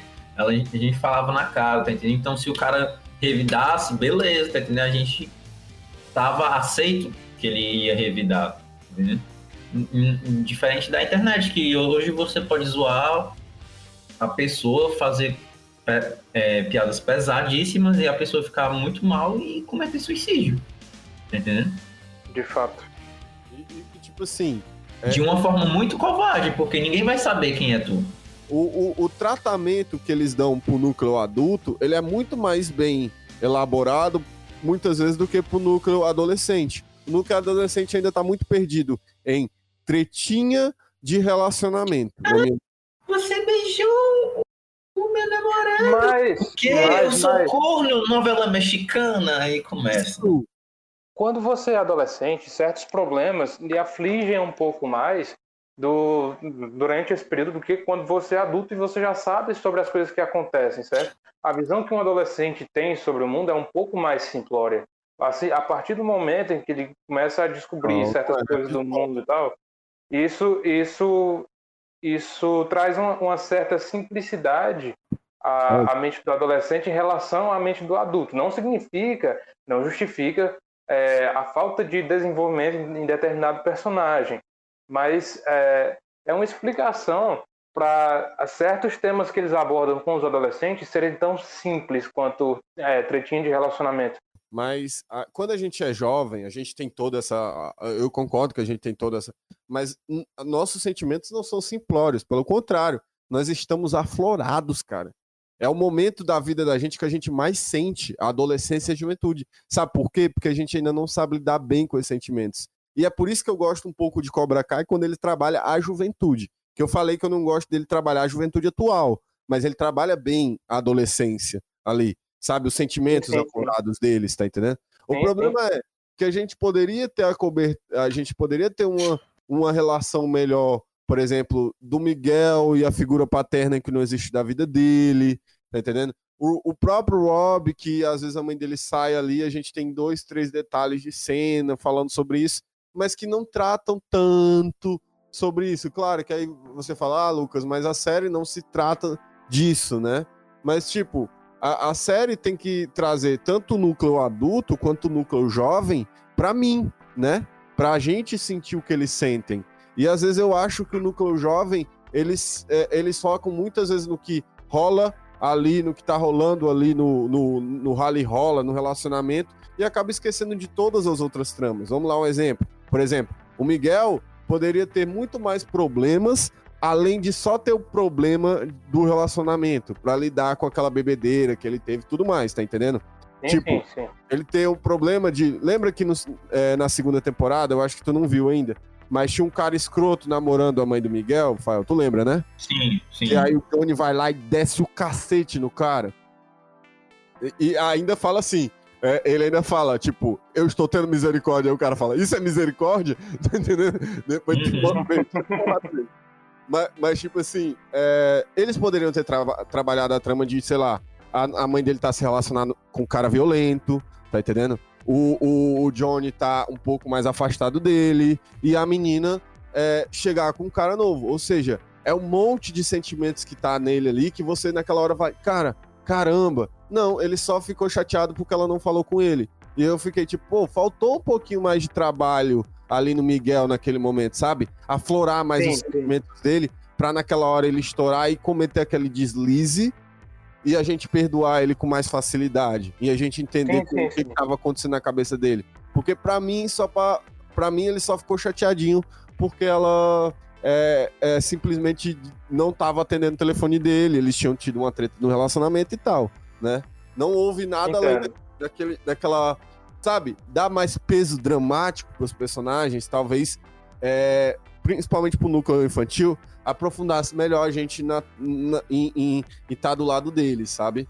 Tanto é que Sim. quando, quando encerra, por, por isso pra mim é, é uma coisa muito polêmica, quando encerra a temporada e o, o Miguel tá full aggressive ali no hobby, metendo, machucando o braço do menino, eu não consigo entender aquele Daniel, ou aquele Miguel, tá entendendo?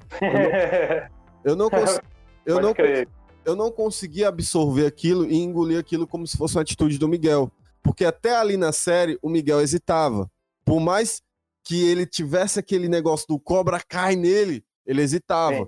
Até quando ele tomava as ações bobas, ele hesitava. Tanto é que a falha e o final da segunda temporada é justamente a hesitação do Miguel. Tá entendendo? E esse é o ponto que fazia o personagem ser o que ele era. Ele poderia ter machucado ele? Poderia. Mas em algum momento da luta ele teria que repensar aquilo ali. Pô, aquilo ali é só um cara, eu tô over demais. E não, eles fizeram com que aquela trama fosse voltada apenas pro núcleo adulto. E esqueceram. ele- ele- o- o- a escrita ali foi feita pra é, bater no Daniel e no Larsen e esqueceram do Miguel e do Robin que estavam lutando. Tá entendendo? Entendi. minha- Faz sentido, faz sentido. Ah, se você confundir os dois nomes agora, eu, eu reparei um pouco mais no, no paralelo entre os dois personagens, né? Daniel e Miguel. E também, ah, eu acho que a gente poderia comparar esse momento dele com aquele momento em que ele foi super agressivo, o Daniel, né? Eu falo. O Uhum. momento que o Daniel foi super agressivo no terceiro filme também. Foi um momento que ele se perdeu, eu acho. Sim, Sim, logo quando ele, tá, ele foi pro Cobra Kai, né? Isso. Mas, mas é- essa é a questão. Porque o, o Miguel tava se perdido ali em ciúmes e eu compreendo, tá entendendo? Que eu tô, é o que eu tô querendo dizer. Mas a carga emocional dele, né, é, para mim, poderia ter sido muito mais pesada para ele estar soltando aquilo naquela batalha, tá entendendo? E pra entendendo. mim, pra mim, aquele sentimento foi só de relacionamento, o que acontece também na segunda temporada. A treta virou o relacionamento de novo. E aí, meu maior medo é que a série se perca só nisso, daqui pra frente. Vai ter Isso duas... fica repetitivo, né? Isso, vai ter mais duas temporadas e eles vão ficar brigando. O, o núcleo juvenil, o adolescente, vai ficar brigando por causa de namoro. É, é só isso que a série vai me oferecer daqui pra frente. É os amigos brigando porque um amigo mudou o jeito, ou, ou os amigos brigando por ca- ou, ou o cara brigando porque ela beijou na boca dele e que ele beijou na boca dele. Eu, caramba, vai ser só isso. Mas é aquela coisa, né, bicho? A, a produção agora mudou um pouco. Ah, Vamos É. esperar que isso tenha sido para melhor. Não, não é ruim, não entenda. Isso, isso que eu tô Não tô falando. dizendo que é ruim, mas dá para melhorar. Eu, eu sei, eu- o que eu tô querendo dizer é que eles têm que tomar cuidado com isso, porque senão vai, vai ficar muito repetitivo. Porque houve, Sim, um, sim, ápice, sim. houve um ápice muito grande nessa segunda temporada que virou um novelão mexicano, que não falou, tá entendendo? E, e o, o caso na grande porradaria do final do- da segunda temporada ali, né? E, e para mim, o final da segunda temporada é mais gritante ainda que o final da primeira. Porque se o da primeira eu não via o Miguel ser tão agressivo de uma forma tão desnecessária até ali, porque o Miguel nunca foi nem desse jeito, com nem com os caras que chegavam na Cobra Kai que o, o Falcão ficava chamando de babaca, de cuzão, não sei o que, ele falou, ô, mano, eles estão tirando onda com vocês, relaxa, tá entendendo? Ele era mais passivo nesse sentido, ele era um Cobra Kai, ele tinha todo aquele negócio, mas ele, como ele, ainda era o Miguel, e eu sentia isso Sim, no sim. personagem, e aquilo desviou do caminho dele. E como eu falei, Ele não eu deixava de ter a personalidade dele, né? E quando eu- isso, quando esse, quando esse, essa- esse, esse aspecto da personalidade dele não, não existe, é, a- acho que ele se perde dentro da, da função dele ali na, na série, né? Dentro da, da, da, da construção dele, né? Dentro de todo aquele arco. Eu entendi o que você quis dizer. Mas ainda assim, vamos lá. Eu entendo. Pra ninguém me vir de mimimi. Eu entendo. Ele agiu com emoção e não com razão. Ele tava à flor da pele, ele tava com raiva do cara e tudo mais.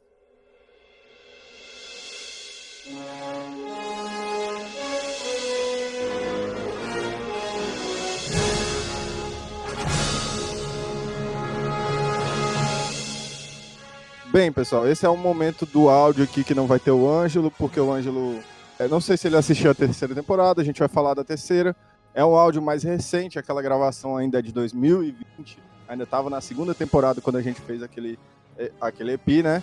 Então a gente vai falar um pouco sobre a segunda e a terceira temporada aqui, eu e o Rafael, pra gente finalizar eh, o podcast, beleza? Cara, segunda temporada. Vamos lá.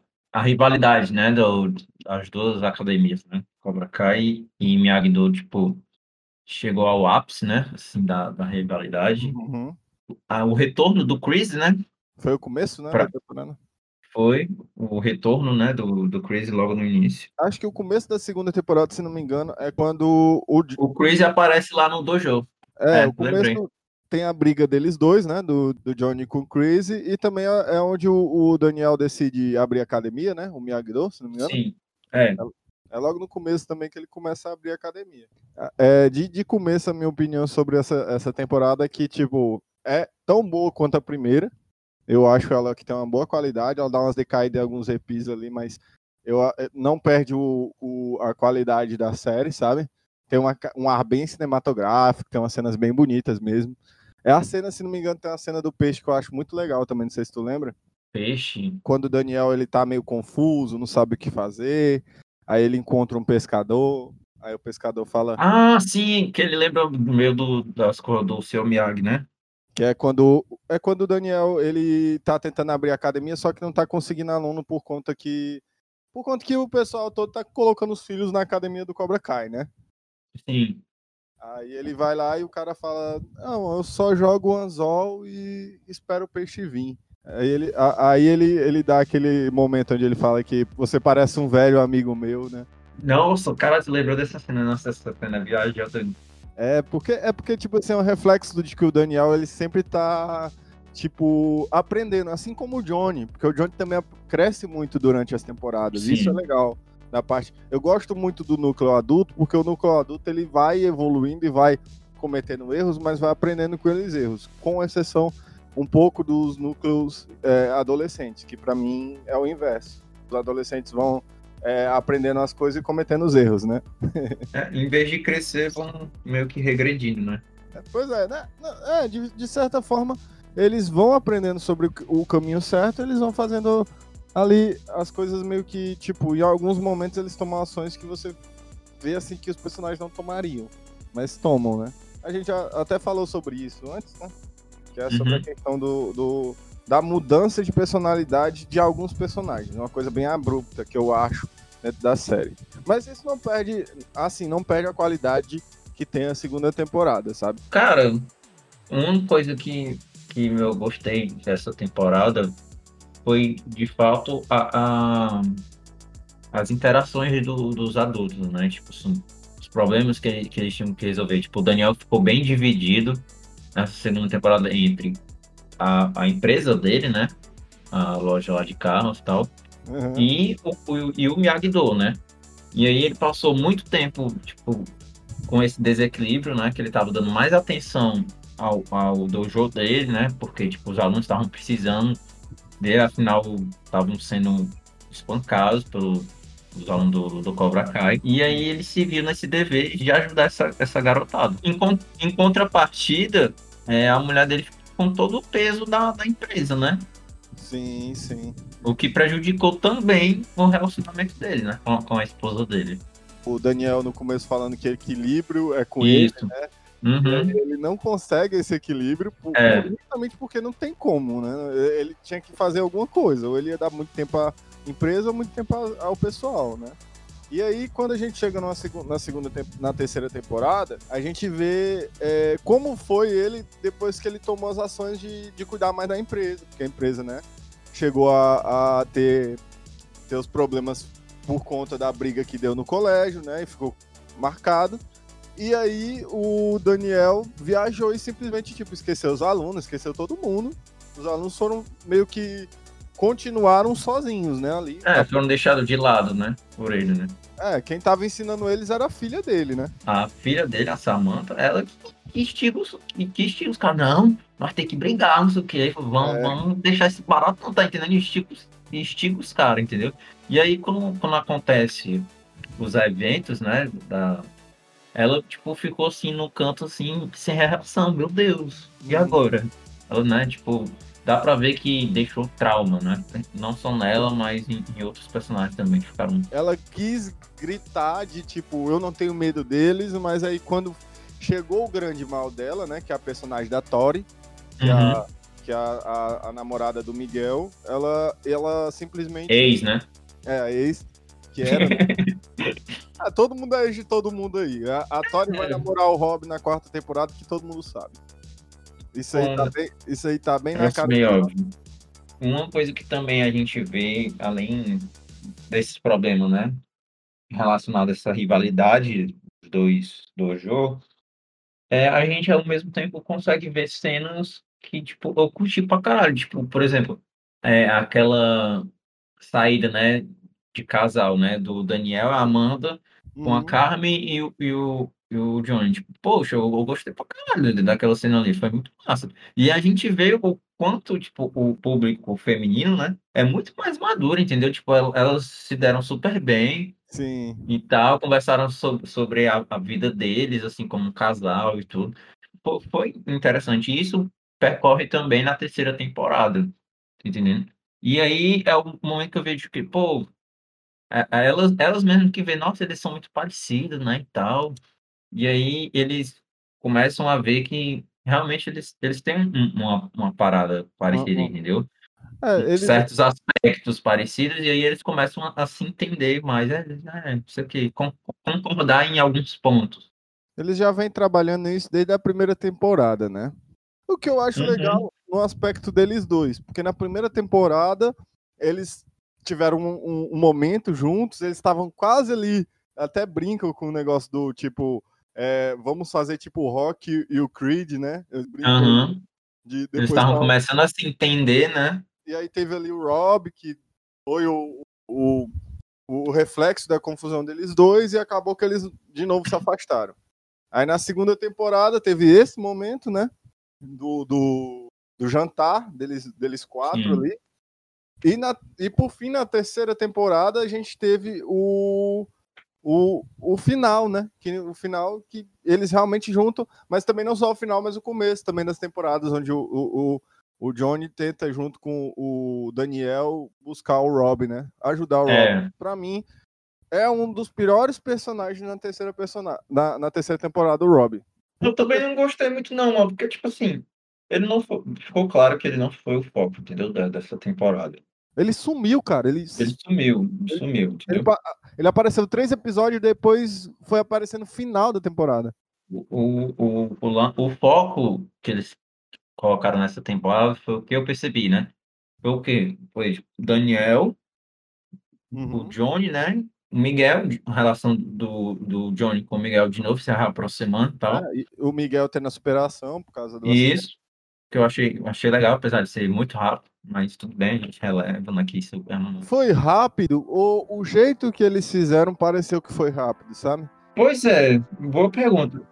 Eu acho que foi o jeito, entendeu? Que eles fizeram que, que deu essa impressão. Eu acho que aquilo, a intenção era mostrar que passaram-se vários dias, foram vários momentos que ele tentou fazer. Meses, né? Até. É, só que como eles faziam todas as cenas de manhã e não tinha essa reviravolta, parecia simplesmente que ele tava tentando a mesma coisa no mesmo dia. O, o que deu a entender, mano, é que, tipo, passou só uma semana, entendeu? Eu, caralho, passou uma semana, o, o cara saiu do hospital e, e já tá recuperado. Mágica.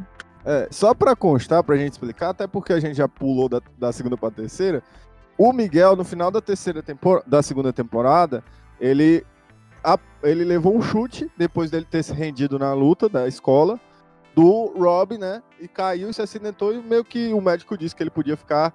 Era. Eu não sei nunca o termo. sabe? Paraplégico, né? paraplégico, né? Era paraplégico, É. ele não ia conseguir mais andar e tudo mais. E aí, graças à força do Johnny, o que eu achei um pouco, eu achei bem legal, mas como você falou, eu achei muito rápido também. Eu achei que eles não souberam muito usar o tempo. E, o meu- e, na minha opinião, parece tudo muito rápido, sabe? Parece, parece que o Daniel ficou dois dias no, no- dois dias em Okinawa e foi embora. Foi tipo isso mesmo. Ele chegou lá, passou, tipo, um dia ou dois e voltou.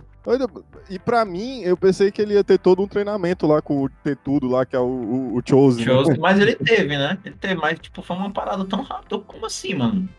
O cara já, já desenvolveu uma técnica secreta lá do, do, do Miyagi, como assim? Literalmente pareceu que ele, em uma tarde, treinou com ele e o cara falou: preciso ir ali treinar com meus alunos, e ele foi embora pra, pro, pra Los Sim. Angeles de novo.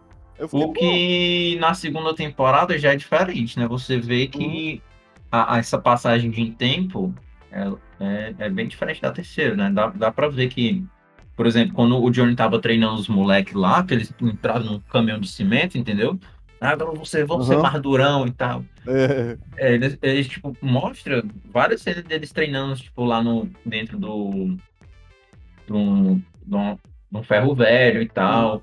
Mostra todo um papel lá deles treinando, se preparando, né, pro, pro que seria o, o confronto, né, final. Antes de mais nada, eu vou destacar aqui explicando também é, que eu decidi fazer as duas, as duas temporadas, a gente falar dessas duas temporadas, porque elas casam uma com a outra. Então, mesmo que a gente aproveitasse o material do que a gente falou antes e acabar ficando. A gente já tem uma coisa a mais, né? Então ficou meio desnecessário o material da, da segunda temporada que a gente tinha gravado antes, né? Então eu decidi, não, vamos gravar a segunda e a terceira logo, que a gente já fala das duas em conjunto, porque as duas trabalham muito bem, parece uma temporada só, sabe? Sim. Elas, é- ela encerra e já começa juntando a outra. E um personagem a destacar, que é um personagem, inclusive, que você tinha lembrado na outra gravação, foi o John Creasy.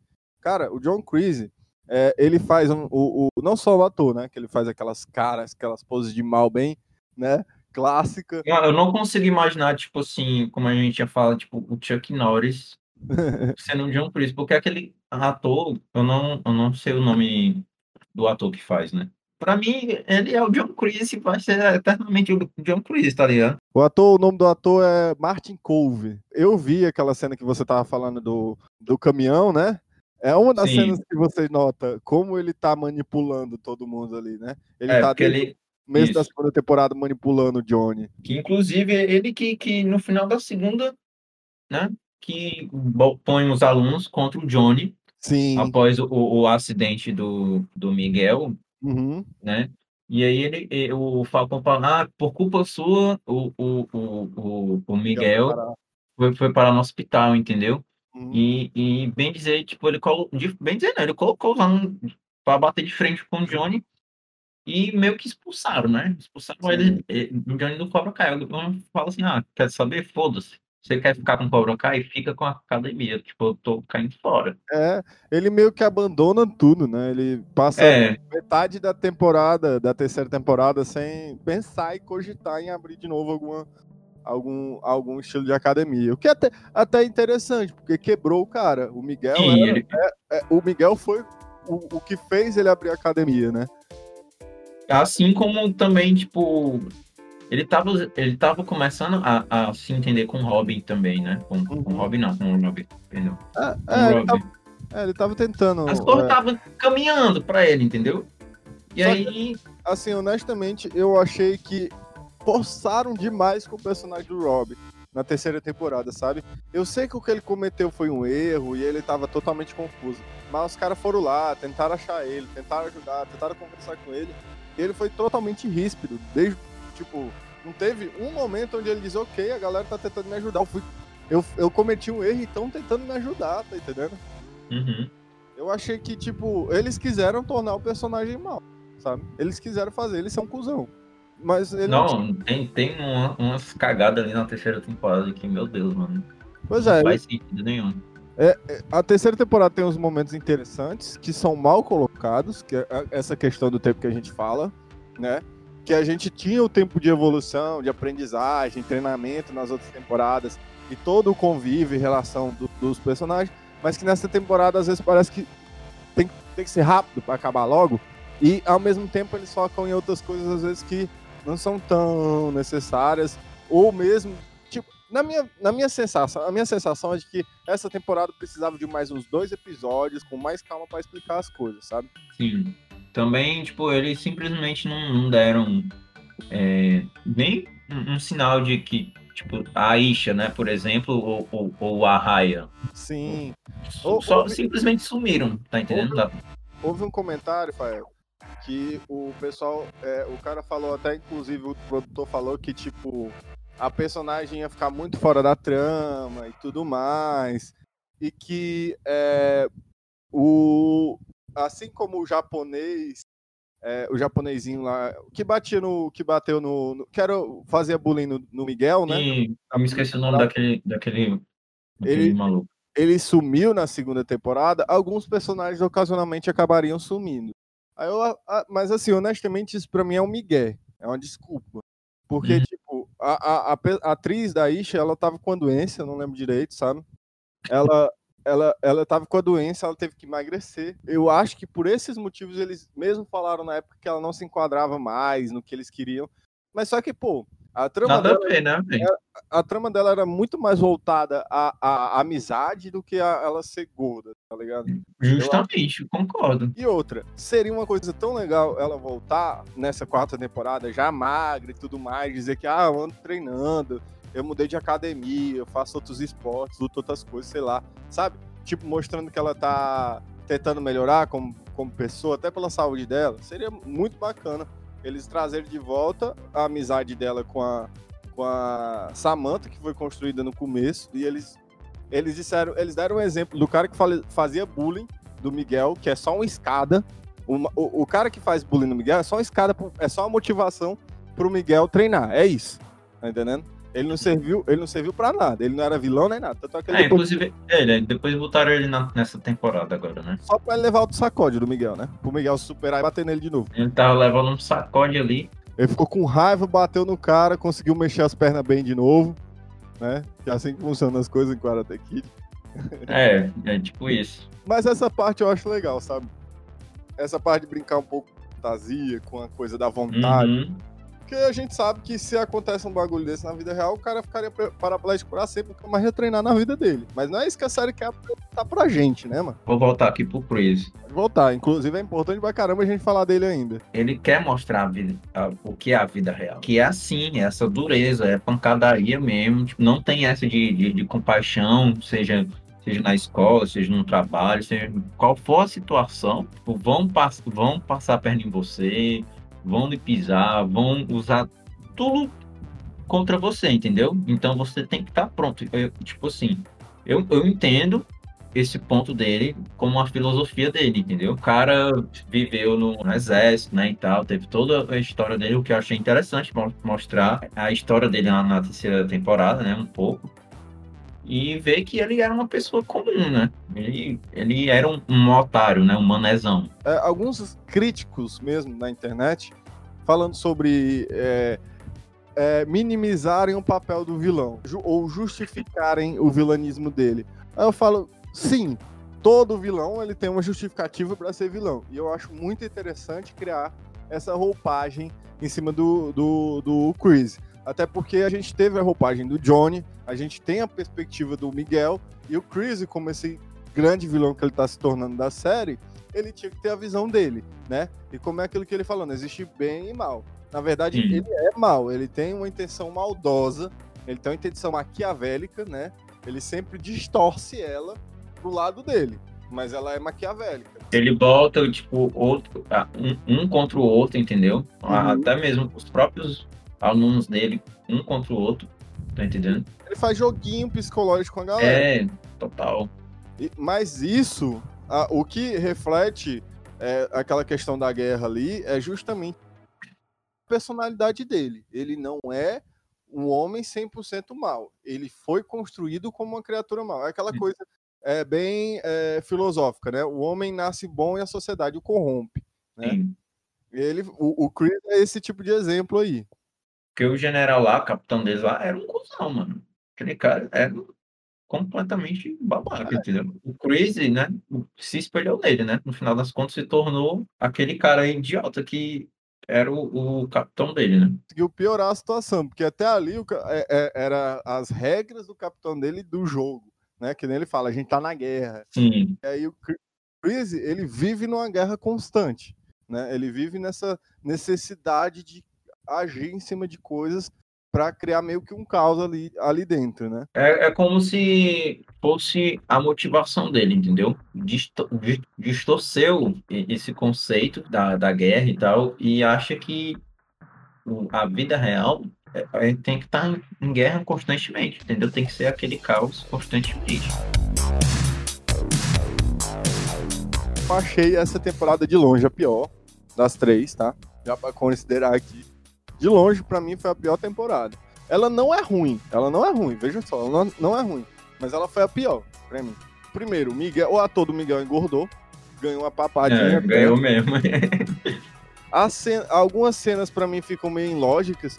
Quando a, a, a Vanessa vai lá tentar discutir sobre a questão é, de, de chamar é, a polícia, porque ela foi lá no Chris e o, e o Chris fala, falar que já tem uma intima- intimação pra ela, beleza. Vanessa não, Amanda. Amanda, Amanda, chama de Vanessa. A, a Vanessa é do, do, do Demolidor. Vanessa. Eu confundo. Amanda. Amanda, ela, ela vai lá na delegacia, né? Pra prestar queixa com o Chris. E, e já tem uma queixa aberta pra ela, porque ela bateu no Chris, né? Sim. Até aí, beleza. Até aí, ok. Mas aí, ao mesmo tempo, ela sugere uma resolução muito melhor, muito mais, assim, efetiva, que é polícia, né? Resolver de forma jurídica o bagulho. Porque o bagulho tava Uhum. extrapolando. Tá, é, tava ficando louco já o negócio. E aí termina a temporada, eu terminei a temporada com um grande what the fuck, tá ligado? Porque eles entram na casa do Daniel, começam uma briga generalizada, quebram um Sim. monte de coisa, batem nos filhos dele, bate nos amigos dos filhos dele e todo mundo se bate, obviamente, os meninos estão se defendendo. Mas é Uhum. legítima, legítima defesa. Porque quando alguém vem te bater, você tá se defendendo. Independente do que seja, só pra constar. E eu fiquei pensando, cara, o Daniel é dono de uma concessionária, ele tem uma mansão, ele tem uma casa com piscina, carro chique, tá entendendo? Vai dizer que ele não tem câmera de segurança? Pois é, né? Se tem na, na loja, né? Pô, mano, lógico que ele tem câmera de segurança. É, é a casa dele. É você ser muito inocente de não acreditar que uma casa daquele tamanho, luxuosa como é a casa dele e tudo mais, não tem câmera de segurança. Tem que ter. Tá entendendo? É padrão até de segurança lá. E aí eu fico imaginando assim, beleza, cara. Tu tá me dizendo que eles vão começar a abrir um dojo e treinar lutinha. Terminou o episódio deles dois se unindo pra fazer Uhum. lutinha. No meio do momento onde eles podem acabar com o Cobra Kai, que é só mo- mostrar os vídeos pra polícia dos caras invadindo, depedrando a casa do Daniel, que aí já é, é invasão de propriedade privada. Olha, aí, eu não sou nem jurista, eu nem estudo direito, mas é invasão de propriedade privada, depa, é, depredação de propriedade privada, né? Eles estão destruindo, além de agressão, né? Agressão física, porque quem bate primeiro é que é o agressor. O outro, os outros estavam se defendendo, os outros estavam conversando quando eles chegaram lá. Então, eles foram apenas pegos para apanhar ali. Ora, se ele tem câmera de segurança ali, meu amigo, é o suficiente para criminar todos os garotos, porque eles estavam nem sem, sem- eles não estavam nem usando máscara nem nada. Uhum.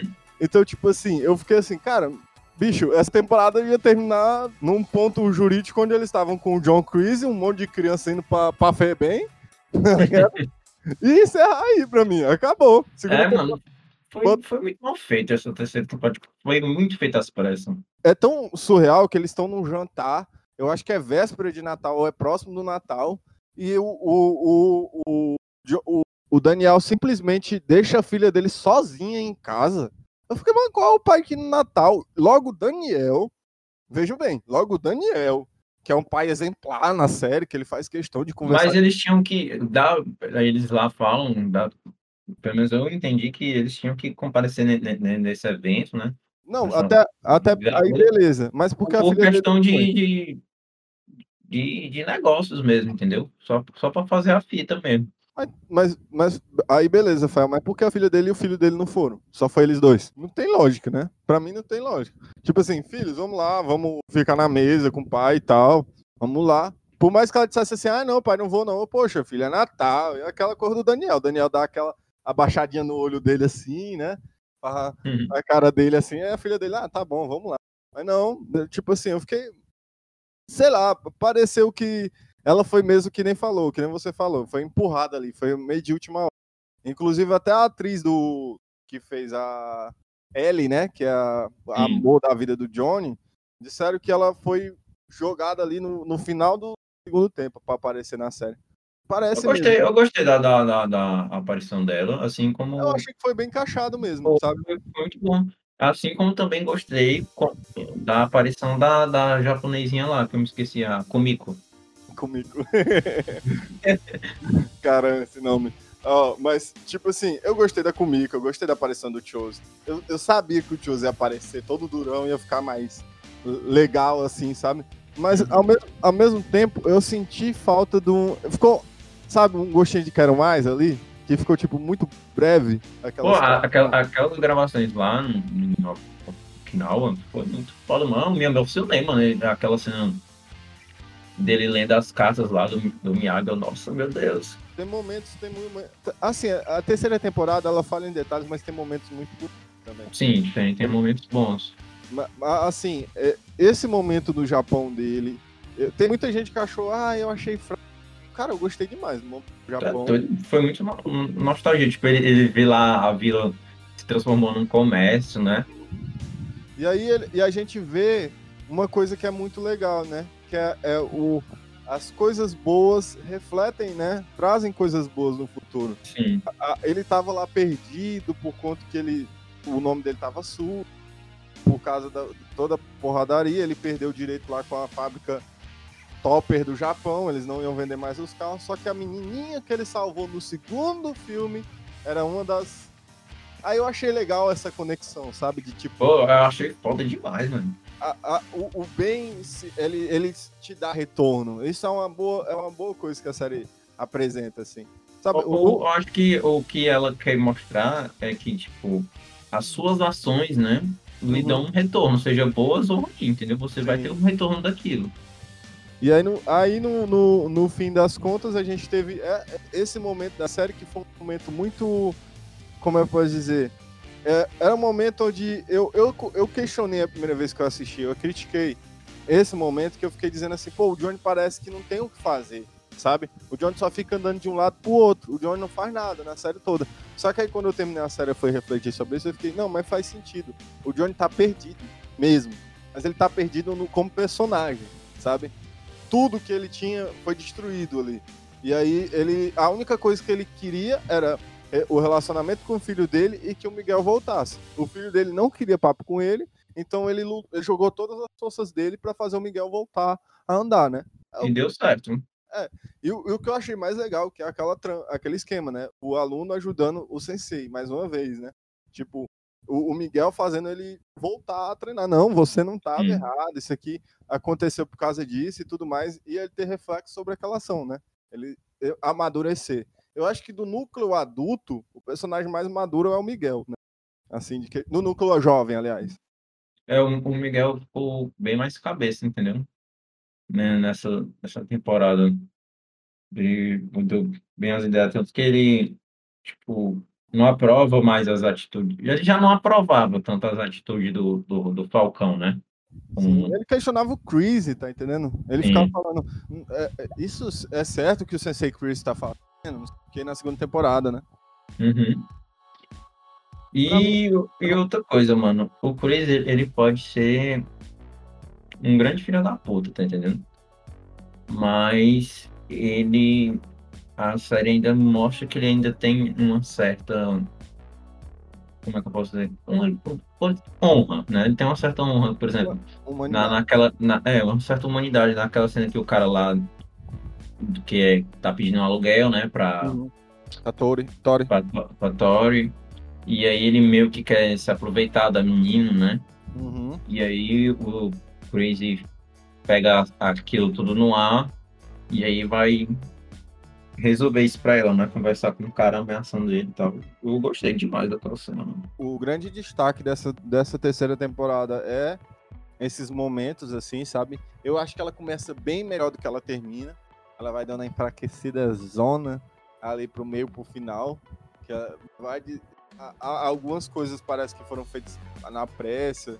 Até sei lá, né? Porque a- como o YouTube ia cancelar a série, talvez mesmo ele já tava na, espera- na expectativa que não ia dar certo no projeto. Esperar que a quarta seja melhor, né? Espero. Mas, de, de geral, assim, é, tá legal, né? Não, tipo assim, não me arrependi de ter assistido a terceira temporada. E Não, tá ótimo, a série.